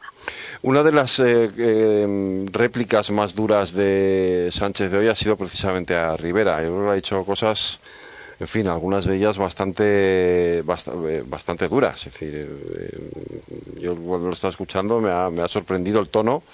Eh, es evidente que el, que el distanciamiento entre los dos líderes políticos es absoluto y total. Bueno, que eh, a nosotros no nos sorprende porque ya hemos visto cómo actúa el señor Sánchez en estos meses de gobierno.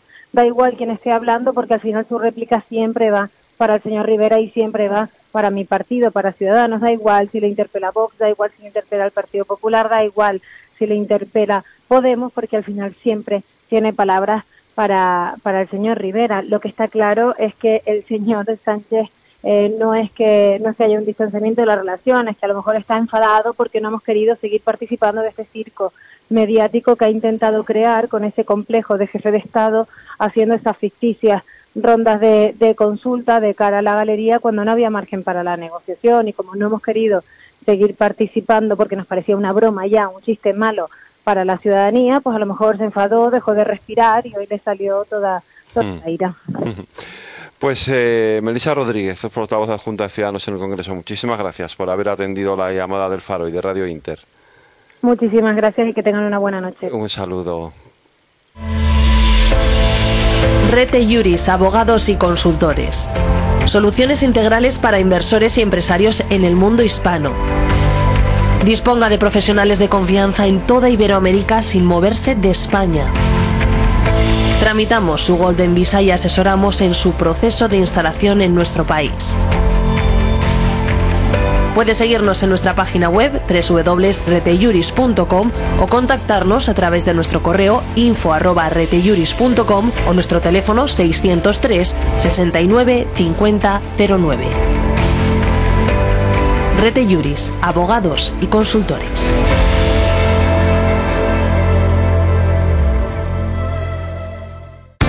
Quieres mantener tus huesos y articulaciones en buen estado, Coral Card es tu gran aliado. Coral Card de Laboratorios Maen es un producto natural que ayuda a mantener sanas tus articulaciones frente al envejecimiento. Encuentra Coral Card en herbolarios y en tu farmacia habitual. La mejor forma de predecir el futuro es construirlo. Radio Inter nunca te falla porque tú eres nuestro sentido.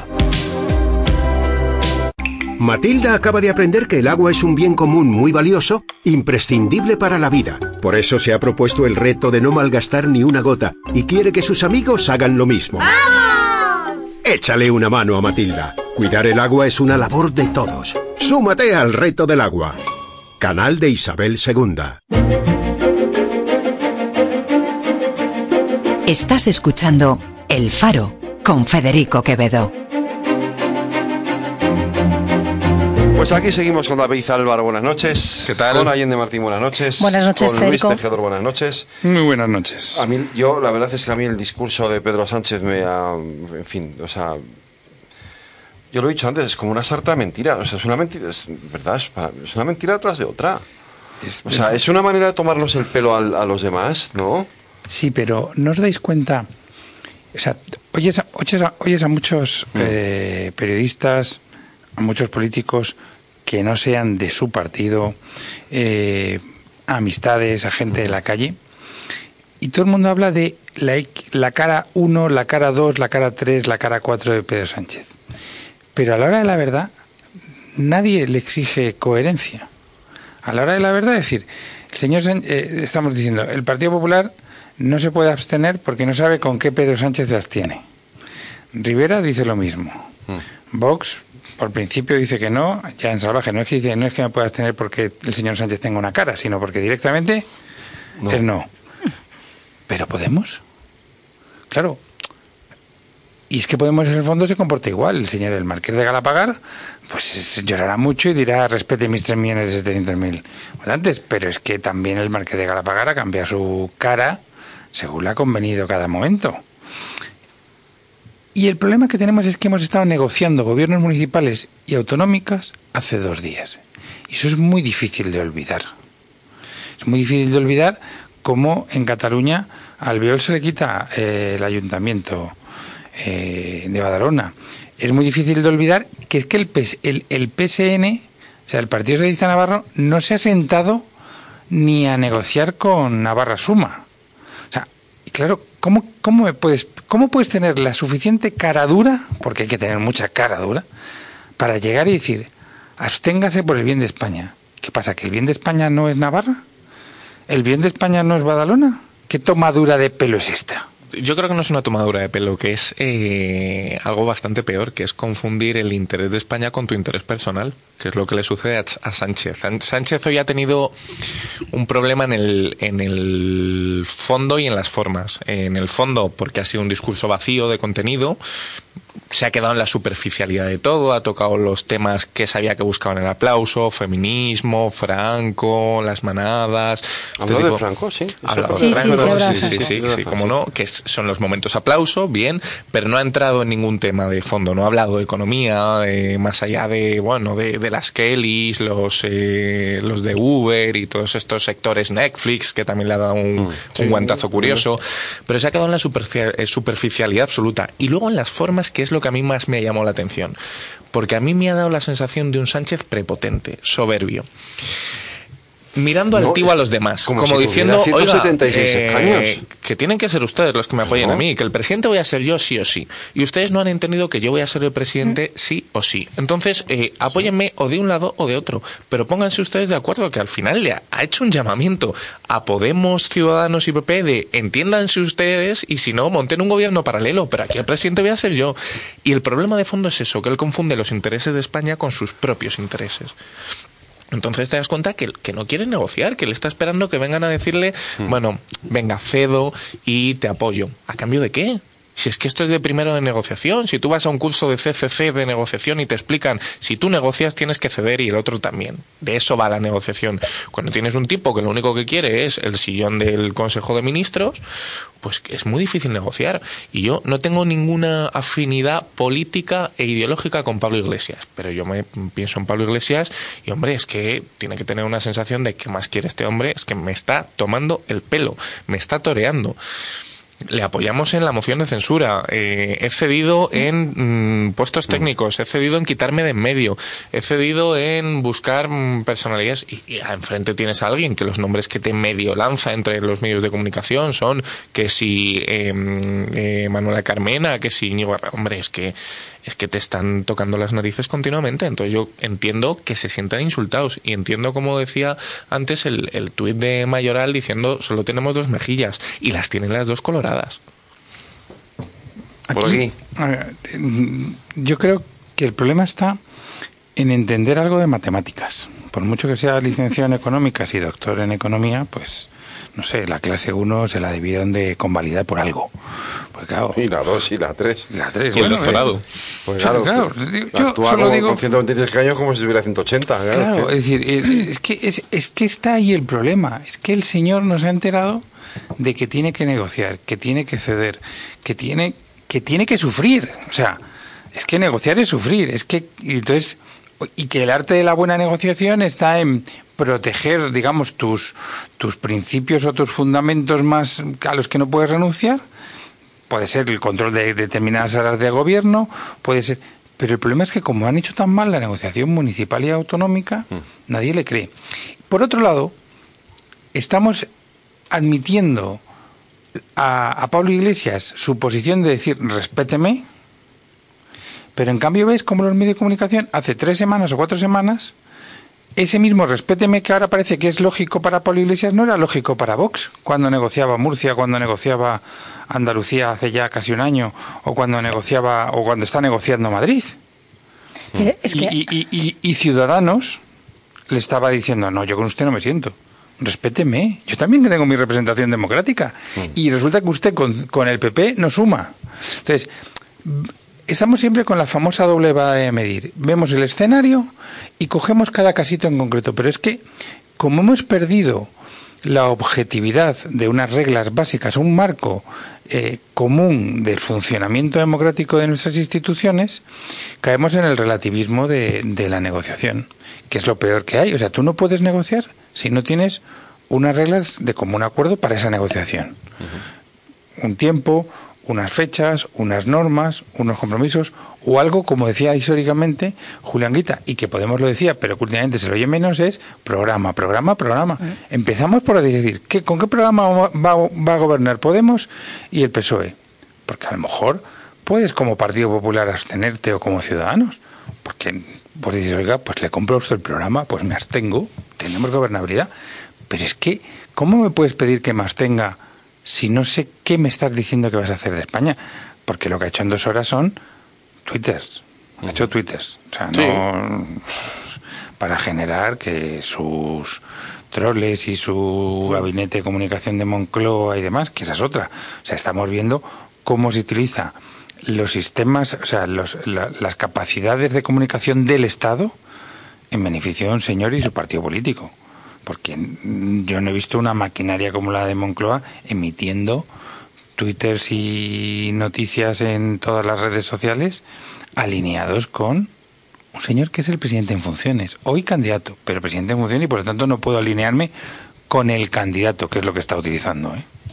Yo, lo que me preocupa, y porque la semana pasada he estado en varias reuniones, en varios... Eh, bueno, pues eh, invitada con algunos embajadores y demás, y les preocupa mucho, y no solamente tema de, embajadas, sino tú te vas a coges un taxi y hoy eh, yo creo que casi todos los taxistas y casi y bastantes personas mayores de vacaciones eh, tanteado así un poco, estaban pendientes de la televisión. Es decir, es un tema que preocupa a la ciudadanía.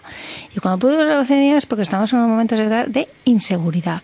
Es decir, no hay un pacto, no hay un acuerdo todavía. Ahí llevamos ya dos meses negociando. Se ha venido sobre todo en la investidura y realmente no hay prácticamente acuerdos. Eh, cuando dices, Luis, que se tenga que hablar de programas, por supuesto, pero es que además yo me he dado cuenta que el programa tanto de Podemos como del PSOE tiene muchas cosas en común. En otras discreparan, y yo aquí lo he dicho hace tres semanas y hace un mes, el problema de Cataluña encima de la mesa, que es el que no quiere Sánchez, porque tiene muchas discrepancias. Y efectivamente, Sánchez no quiere pactar. Con la única persona que puede pactar, o el único partido que puede pactar es con Podemos, o sea, que tiene más y, de alguna forma, por supuesto, no va a pactar con, Vox. Luis no va a pactar con Vox porque son antagónicos y realmente no está de acuerdo y no lo veis. Se ha visto la intervención, tanto que le ha hecho y cómo le ha contestado a Bascal. Y efectivamente que Abascal eh, pide un respeto también por su electorado, como también se lo está pidiendo eh, Podemos. Pero ¿a quién va a respetar más? A Podemos y a Iglesias, porque tienen muchísimo más en común. Pero es verdad que he visto a un Sánchez eh, tranquilo, moderado, presidenciable, algunas veces pues muy acosador con el, cuando él se le ve cuando realmente se pone nerviosa porque se le ponen los se, se ponen los dos como muy acosador no que está acusando sobre todo lo ha hecho sobre todo mucho con Rivera y es curioso eh, no lo ha hecho con Casado no lo ha hecho tampoco lo ha hecho con Abascal y piensas bueno es muy antagónico pero ahí yo lo que estoy viendo es que mm, realmente eh, Sánchez eh, tiene un, hay un problema, hay un problema porque no solamente es un partido político, es decir, es que eh, no se han reunido. O sea, mm, Podemos prácticamente, o sea, ni él se quería reunir con Podemos, tampoco había reuniones con Casado, tampoco había reuniones, por supuesto, Rivera no se quería reunir con él. ¿En dónde estamos? ¿En dónde estamos? Porque realmente estamos en una monarquía parlamentaria y yo ahí me pregunto, dos meses, hay que formar gobierno y se va a formar gobierno en las últimas semanas, son cinco reuniones.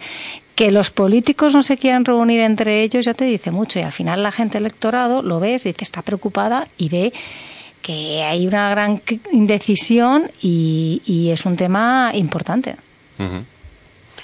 Sí, además, yo creo que la gente lo que no entiende es el, decir blanco hace escasamente dos años y decir negro dos años después. Porque, claro, o sea, cuando uno escuchaba hoy en la tribuna eh, del Congreso a Pedro Sánchez pidiendo, casi suplicando la abstención, porque sí, sin dar nada a cambio, a Pablo Casado, eh, pues, hombre, uno pensaba, oiga, es que usted es el de no es no, usted es el de no a toda costa, usted es el que en aquella época también decía jamás pactaré con los populismos de extrema izquierda del señor Pablo Iglesias.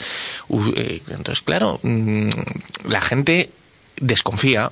Y si hay algo que genera Pedro Sánchez, y lo hemos visto en todo el arco parlamentario, es desconfianza. Desde un extremo hasta el otro. Todos desconfían de él.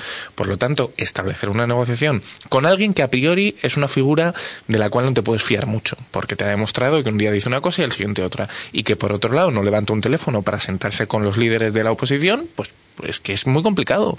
Es que yo creo que él tiene la sensación de que está esperando que le llueva del cielo una investidura, no sé si en forma de paloma mensajera o no sé si en forma de habitación de invitados en Galapagar, pero está esperando eso, está esperando que le llueva del cielo una, una investidura que, que de momento, como gestor público, no se está ganando.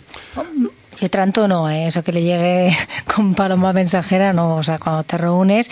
yo ¿Con quién que- se ha visto? ¿Cuándo? Yo lo Más que- allá de las, de las fotos en Moncloa mm, de una hora. Pero yo lo que creo es que ha habido falta de No ha habido ningún interés, de, de ganas por parte de todos de llegar a un acuerdo. Un acuerdo.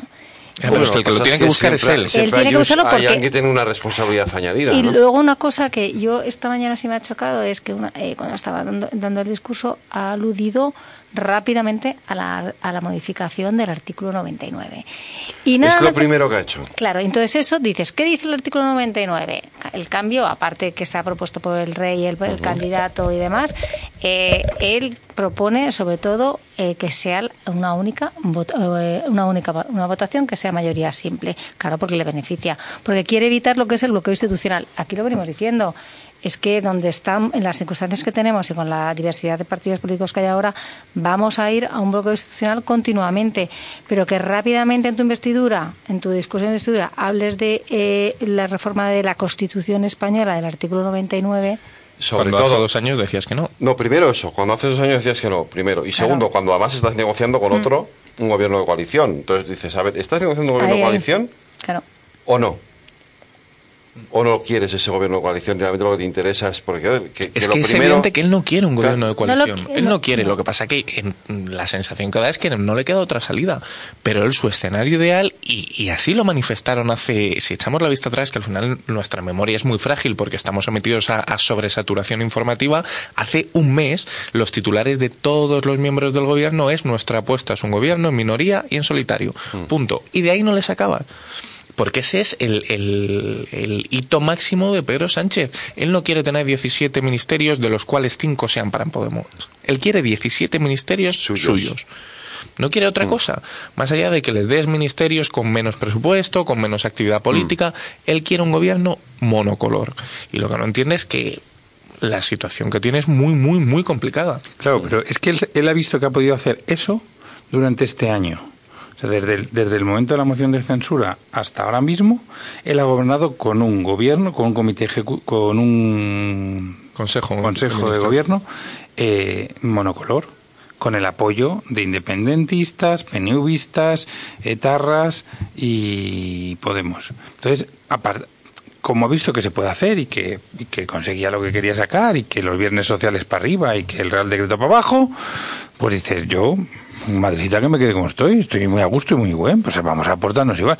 Claro, chico, pero es que ahora ya hemos jugado un partido. Ya en la cancha de juego hemos puesto el balón, han metido goles.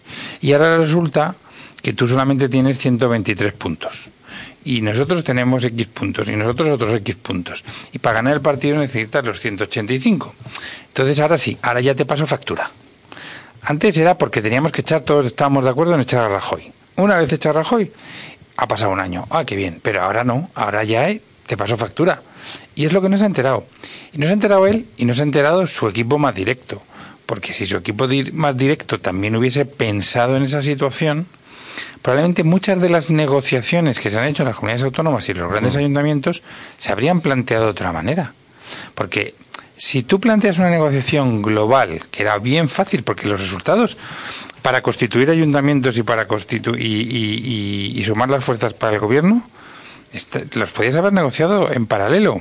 Pero claro, eso exige, trabajo y confiar en las en, en- tus digamos tus personas en cada comunidad autónoma en cada municipio de la que no se fía Pedro Sánchez Porque Pedro Sánchez lo que sí hay que reconocerle es que es un superviviente nato.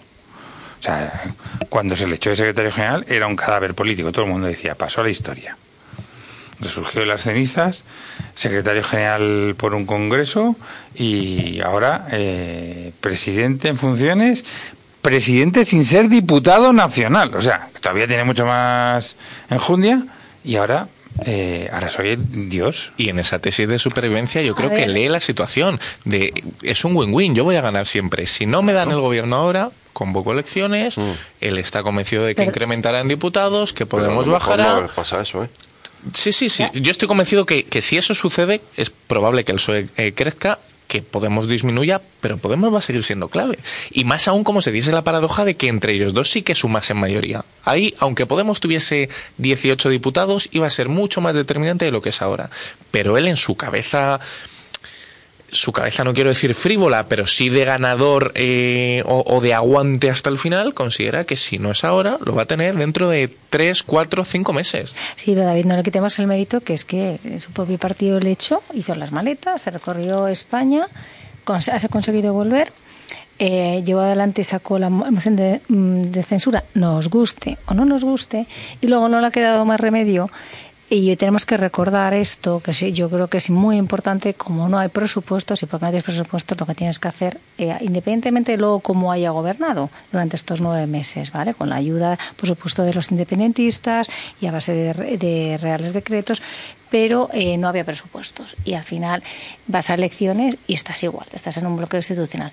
Pero no nos olvidemos que durante estos últimos tres años, cuando ves la figura de un político, efectivamente, que haces las metas, te vas y vuelves y llegas, de alguna forma no le quitemos eh, ese reconocimiento. Que hay- No, sí, donde- yo creo que nadie a- se lo quita, al está. contrario. Que es, es un ejemplo de aguante, es lo que Manu- estamos manual de resistencia. Sí, manual- Es un ejemplo ma- de aguante. efectivamente, manual de resistencia, Hay como muy es pocas su- su personas en doctorado. política que, que aguantasen la presión que ha aguantado este tipo. O sea, es el contrario. Yo creo que es admirable. Por eso creo que, que es tan admirable que tiene un punto en el que es peligroso que se pueda pasar de frenada, Mm. que es a lo que iba.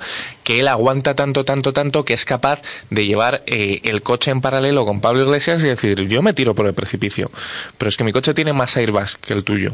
Entonces yo seguro que sobrevivo. O sea que creo que, que esa confianza en sí mismo que tiene, que es descomunal, le puede jugar una mala pasada en una situación como esta. Aun teniendo un equipo, de asesores como tienen con Iván Redondo, que, bueno, pues oye, que la verdad es que todas las tácticas y las estrategias que han aplicado, pues oye, no les han venido mal y han ido por delante, ¿no?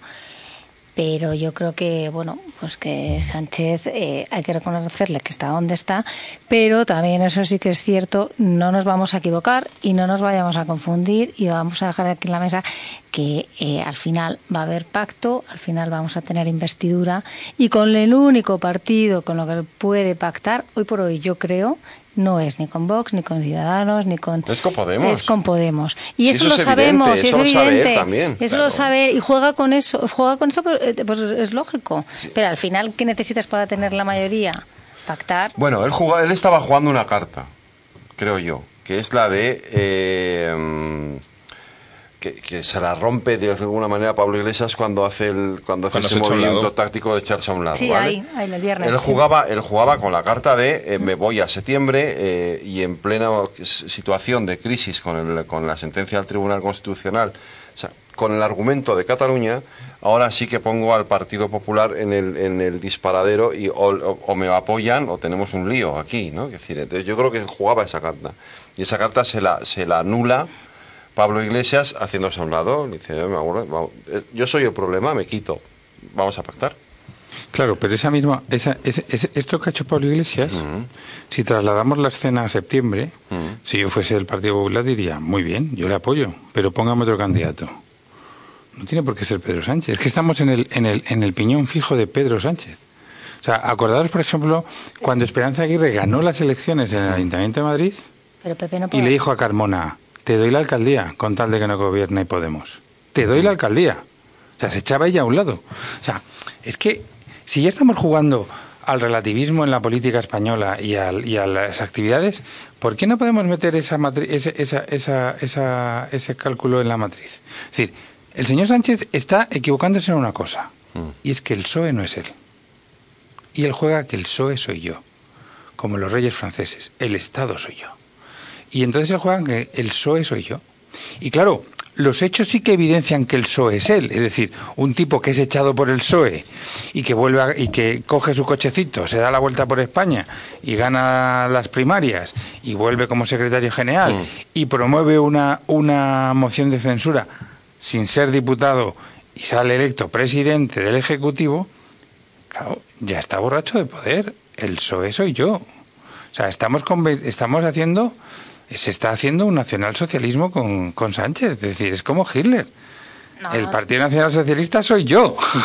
A mí lo que me preocupa de eso es que, Yo no que- estoy- yo no- que yo sí que creo que. Un poco de el que el PSOE sea él. O sea, yo hoy cuando veía a Susana Díaz eh, defendiendo en tres medios de comunicación diferentes la labor de Pedro Sánchez, pues eh, me doy cuenta que tiene las filas muy prietas, que efectivamente tiene control sobre el PSOE. Entonces, me, me cuesta ver la posibilidad de que desde dentro de las filas del PSOE hay alguna voz discrepante que en una situación de máxima tensión y de escalada de, de dificultad en la negociación animase a tomar una vía diferente. O sea, igual que eh, hace dos años dentro del PSOE, pues aquello era un carajal y la situación que tenían era de conflicto perpetuo, ese escenario sí existía, incluso después de la moción de censura, ya no te digo hace dos o tres años, después de la moción de censura, veías como líderes autonómicos del PSOE mm, le daban una voz más alta que otra. Hoy en día, es que ya, ya os digo que hoy ver a Susana Díaz en tres medios de comunicación defendiendo a Sánchez te demuestra que tiene las filas muy, muy prietas. Entonces, esa opción yo la veo muy poco posible, el, el que Sánchez se eche a un lado. No, no creo que sea posible ni en el medio ni en el. Yo tampoco la veo posible. Yo esto lo decía tono Sí, sí, de sí. cierta ironía, pero, pero es que llega un momento en que dices, bueno, vale ya, ¿no? O sea, vale, señor Sánchez, no es Dios. Bueno, Para poder pensar que eres Dios, primero tienes que creer en que existe una, una persona divina. Y él se reconoce ateo. Entonces, pues ya tenemos un problema. ¿Vale? Está, eh, yo creo que ha sido hasta a las 8 el- cuando estaban estaba interviniendo Pablo Pablo Iglesias que decía que su abuelo pues que había sido un dirigente ¿no? del Partido. Comunista y entonces Sánchez eh, Del Partido Socialista. de verdad, Partido, Socialista, sí, sí. efectivamente, que es, es quien era, y entonces efectivamente le- de alguna forma luego le ha contestado en la réplica eh, Sánchez diciéndole, sí, sí, ya sabemos quién es, eh, quién, quién es su abuelo y demás, pero el Partido Socialista es el Partido Socialista, que es el partido del que viene, el Partido Socialista de los últimos años. Porque la, la echado en cara también eh, ha venido a decirle que nosotros estamos aquí por los errores de Sánchez, es decir, que Podemos y Iglesias estaban donde estaban, hoy han aparecido, y es la formación política por los errores de, de- de Del- Sánchez. Sí, bueno, ahora Sí, ha dicho, pero- se ha referido más a los errores de la, del bipartidismo. Bueno, ¿no? del bipartid- efectivamente sí. del partidismo, pero luego La la- corrupción, en la réplica, etcétera, en la réplica con lo de su con lo de su abuelo le voy a decir es que vamos a ver, usted es lo que es lo que es ahora y el Partido Socialista respondiendo un poquito a Luis es en plan es como que es el quien representa hoy en día soy yo. Claro. Sí, bueno, como en la primera intervención, ¿no? Que ha venido a decir que casi casi los éxitos de los 40 años de democracia venían del Partido Socialista, prácticamente todos, ¿no? Cuando había algún fallo de crisis económica y demás, era culpa de, de que es que le había tocado gobernar el PP y entonces, bueno. Pero sí que ahí yo he visto uno de los momentos de máxima fricción entre Pablo Iglesias y Sánchez en, al hilo de, de esa intervención, eh, cuando Pablo Iglesias le decía, oiga, eh, no me venga usted a dar lecciones porque usted lleve 140 años de historia del Partido Socialista, que yo porque sea nuevo no soy imbécil o no tengo menos conocimiento de lo que es la política práctica. Es que al final, como, como entres en ese debate, no, yo llevo más que tú, no sé, bueno, pues es que ahí les gana a Albert Rivera, que es el que lleva más tiempo de candidato. O sea, que, que es un debate que me parece un tanto estéril al final. Y que venía a demostrar las fricciones que hay entre ellos. Y es que yo creo que, que al final la política es mucho más humana de lo que la gente se piensa. Y creo que hay un conflicto personal y una fricción personal entre Sánchez y varios de los líderes de los diferentes partidos políticos. Sí, sí. Sí. Y, y Eso entonces... es, eso es una pena porque realmente no. A ver, tú puedes ser poli- tú puedes eh, ser el dirigente de un partido político, tener otras ide- otra ideología, tener tu programa, pero al menos lle- llevarte bien o llegar a acuerdos. Y eso es lo que se llaman los líderes, los políticos de antes, los líderes de Estado. Y yo echo muy en falta, siempre lo digo aquí, eh, que tengamos políticos de Estado, de mira. De hecho, con el que menos fricción tienes con Pablo Casado, que, que llamativo, ¿no? Es tu líder natural, tu, tu antagónico, Tu antagónico, natural, ¿no? Y, y es con el, no voy a decir con el que mejor se lleva, pero con el que menos choca. Pero al final no se habla con ninguno de los demás prácticamente y no tiene contacto con ellos. Y yo creo que eso es un problema político muy grande. Mm, sí, No. estoy- eso que estás comentando yo creo que tiene también un trasfondo que, que algún día en- entenderemos un poquito más. Y es que mm, el señor Sánchez lleva dos meses y medio sin dar la cara. O sea, que ha estado dedicándose a viajar a Europa a las reuniones Lleva más. La última rueda de prensa Esa. que dio como, eh, como en España, porque ha quedado en Bruselas, pero en España la última rueda de prensa la dio de- eh, el día de la convocatoria de la disolución de las cámaras para la convocatoria de elecciones. Estamos hablando de marzo. Sí. Pues fíjate, o sea, entonces eso, eso, eso, eso tiene... No, de febrero. Algún tipo de mm, segunda lectura que desconocemos. Y él llega hoy a un debate de investidura sin haber hecho, como han hecho en otras ocasiones los candidatos, pues eh, entrevistas en medios de comunicación extensas, mm, apareciendo en las radios de máxima audiencia en los programas matinales, Mm, televisión probablemente no han entrado ninguno siendo candidato, ¿no? Pero en radio y en prensa escrita, con entrevistas extensas, han entrado siempre los candidatos. Yo no, o sea, nadie sabía qué iba a proponer hoy Sánchez. ¿Cuál era el programa de gobierno que llevaba? No te digo al Seguimos sin saberlo tampoco. No, no, si es que no ha llevado un programa de gobierno, Bueno. ha llevado un, esto que... En la historia de Instagram del PSOE de, de- de- en Mm. estos momentos sí hay como unos esquemitas de ideas y tal, pero bueno, Pero al final, de esto que estás comentando, es que yo creo que, que es eh, uno de los rasgos característicos de su personalidad, que es que él de verdad se cree que como es presidente del gobierno no tiene que dar cuentas a nadie. Cuando es todo lo contrario, usted tiene que dar cuentas a toda la ciudadanía, a toda, no solo a aquellos que le votaron, que es lo que bien comentabais anteriormente, de, de yo soy político para los míos. No, no, oiga, usted cuando tiene un cargo institucional lo es para todos, los que le votaron y los que no, los que le van a votar y los que no le van a votar. Y es una concepción política que tiene él mismo y que es una característica de su personalidad, el creer que él como presidente del gobierno no tiene que darle cuentas a nadie, que las cuentas se las da cada cuatro años en un proceso electoral y que por lo tanto no tiene que dar entrevistas en medios de comunicación, no tiene que comparecer y que por lo tanto, como siguiente derivada, son los demás los que tienen que ir a pedirle a él audiencia o eh, suplicarle vamos a negociar. Por eso él no Venderle levanta un teléfono, claro, él no levanta un teléfono para hablar con Pablo Casado, con Pablo Iglesias. Al final siempre es vía intermediarios, vía... eh, se, se está diluyendo mucho esa tradición institucional y constitucional que había en España de tú y yo nos ponemos a parir en un hemiciclo, pero salimos y en los pasillos del Congreso nos tomamos un café y tocamos los temas que son temas de Estado. Y yo creo que ahí Sánchez carece un poco de, de esa capacidad negociadora él. Yo no dudo que tenga luego un equipo por atrás que hagan esa labor negociadora y esa labor de zapa, pero él es que le veo un tipo distante, frío, mm, soberbio. Probablemente sea eso, soberbio. Soberbio, o sea, egocentrista, vanidoso, en el que él se cree que él es. Se, se lo ha creído, se lo ha creído. Hay otros presidentes que se lo creen después de mucho tiempo. Eh, Felipe González siempre se hablaba del síndrome de la Moncloa, ¿no? Pero el síndrome de la Moncloa te daba siempre en la segunda legislatura. en, o en la campaña de la primera a la segunda legislatura. Pero es que este señor tiene el síndrome de la Moncloa en, en ocho meses, en nueve meses. Y es muy triste. Porque además estamos en un momento económico que nos olvidamos, llevamos tanto tiempo hablando de los pactos de gobierno municipales, autonómicos y nacionales y no nos damos cuenta de las señales que nos está dando la economía nacional, la economía europea. No nos hemos, no nos hemos enterado de los españoles de lo que se ha cocinado en Europa, donde en Europa tenemos una presidenta del bloque de centro derecha gobernando Europa y marcando las directrices de Europa, con un parlamento donde mayoritariamente el bloque de centro derecha no tiene la mayoría absoluta, pero eh, no se puede hacer nada sin ellos. Y los españoles estamos en Bavia y no nos damos cuenta que dependemos de eso. Tenemos un Brexit al doblar la esquina, que no sabemos que así, uno de los productos de nuestro Producto Interior Bruto más importante, que es el turismo, va a estar muy afectado con eso. No hablamos de nada de estas cosas. Estamos todo el día con la tontería de si Pablo y Pedro se dan un beso en la boca y, y todos tenemos contentos, ¿qué? Porque venía leyendo esta tarde un tuit de, gente, porque no son en general, sino gente que tiene a veces, eh, como le dicen ahora, influencers. Y dice, bueno, un tipo que dice, dice cosas de sentido común y empieza a tener gente que le sigue y acaba teniendo 30.000 tíos, ¿no? Y había uno que decía, es que estamos decidiendo y estamos peleándonos por los gobiernos de que van a repartirse, pero ¿y quién habla, por ejemplo, de la libertad de elección de un padre en los colegios de sus hijos? Porque de eso sí está hablando Pablo Iglesias, ¿eh?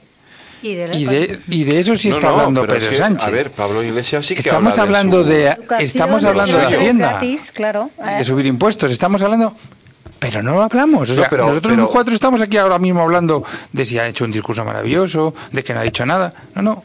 A ver, dígame. hay de fondo? ¿Qué hay de fondo? Pero es que, perdona, a ver, no Pero discrepo Pablo- de esto. Del discurso de Pedro Sánchez no hay nada de fondo. Claro. Eso es lo grave. Es que no hay Estamos- nada de fondo. que- en el de Pablo, o sea, el discurso Sí, de Pablo Iglesias claro. sí hay fondo. Ha sido muy claro. Y grave. puedes estar, bueno, no sé, lo grave es que no había estar, de- fondo. puedes estar de este acuerdo o no no. Y en este un fondo que de acuerdo o no. Claro. Pero, Bueno. pero hay fondo. Otra cosa es si esto es lo que más nos conviene a las puertas de una desaceleración económica, en un momento en el que nos enfrentamos al Brexit, con la amenaza del tema Cataluña, ¿eso es lo más recomendable?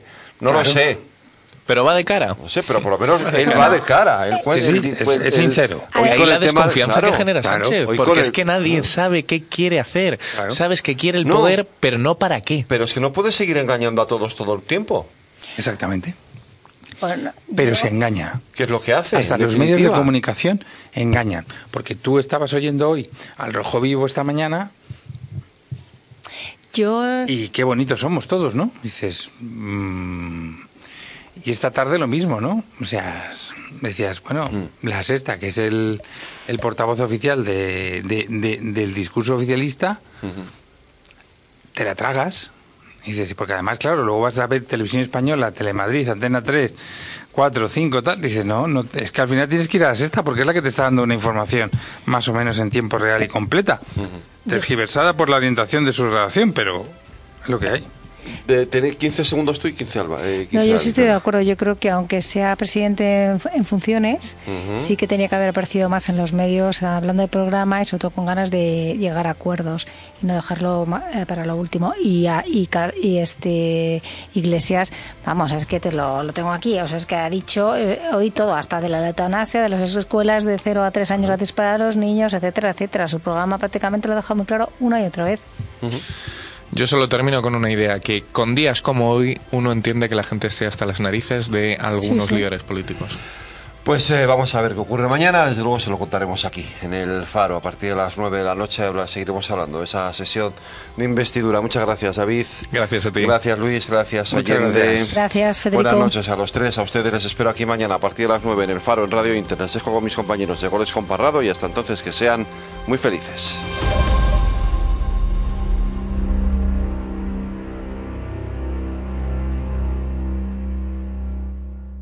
Radio Inter, tu gran compañía.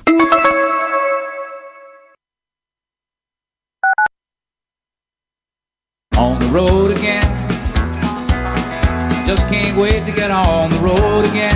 El mundo es un libro y aquellos que no viajan solo leen páginas. Isaac Palomares presenta en Radio Inter Cruce de Caminos. Going places that I've never been. Déjanos que te descubramos España, sus costumbres, sus tradiciones, sus gentes, sus personajes con corazón. Escúchanos todos los sábados de 12 a una y media de la tarde. Un viaje de mil millas comienza con el primer paso. Isaac Palomares en Radio Inter, más cerca de ti.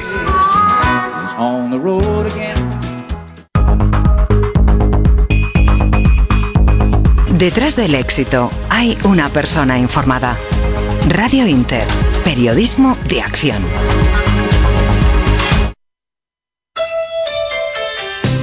Radio Inter también muy cerca de los mayores, porque ser mayor es un tesoro. Vuelve vida a los mayores con Rafael Nieto.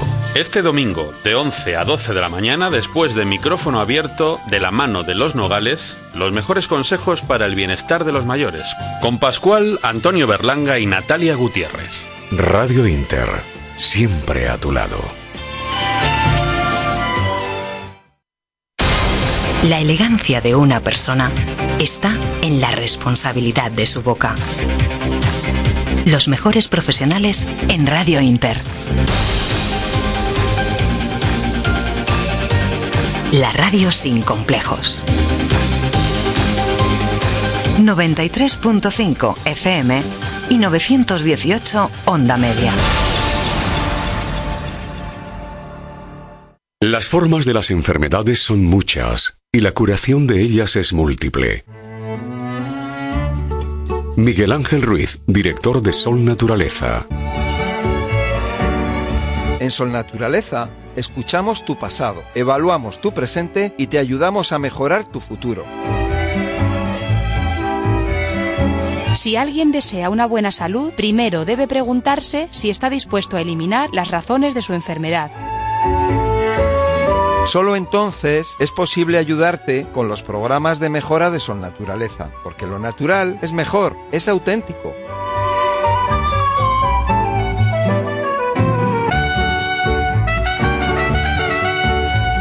Visite Sol Naturaleza en la calle Conde de Aranda 13, barrio de Salamanca, Madrid. Cambiará su vida.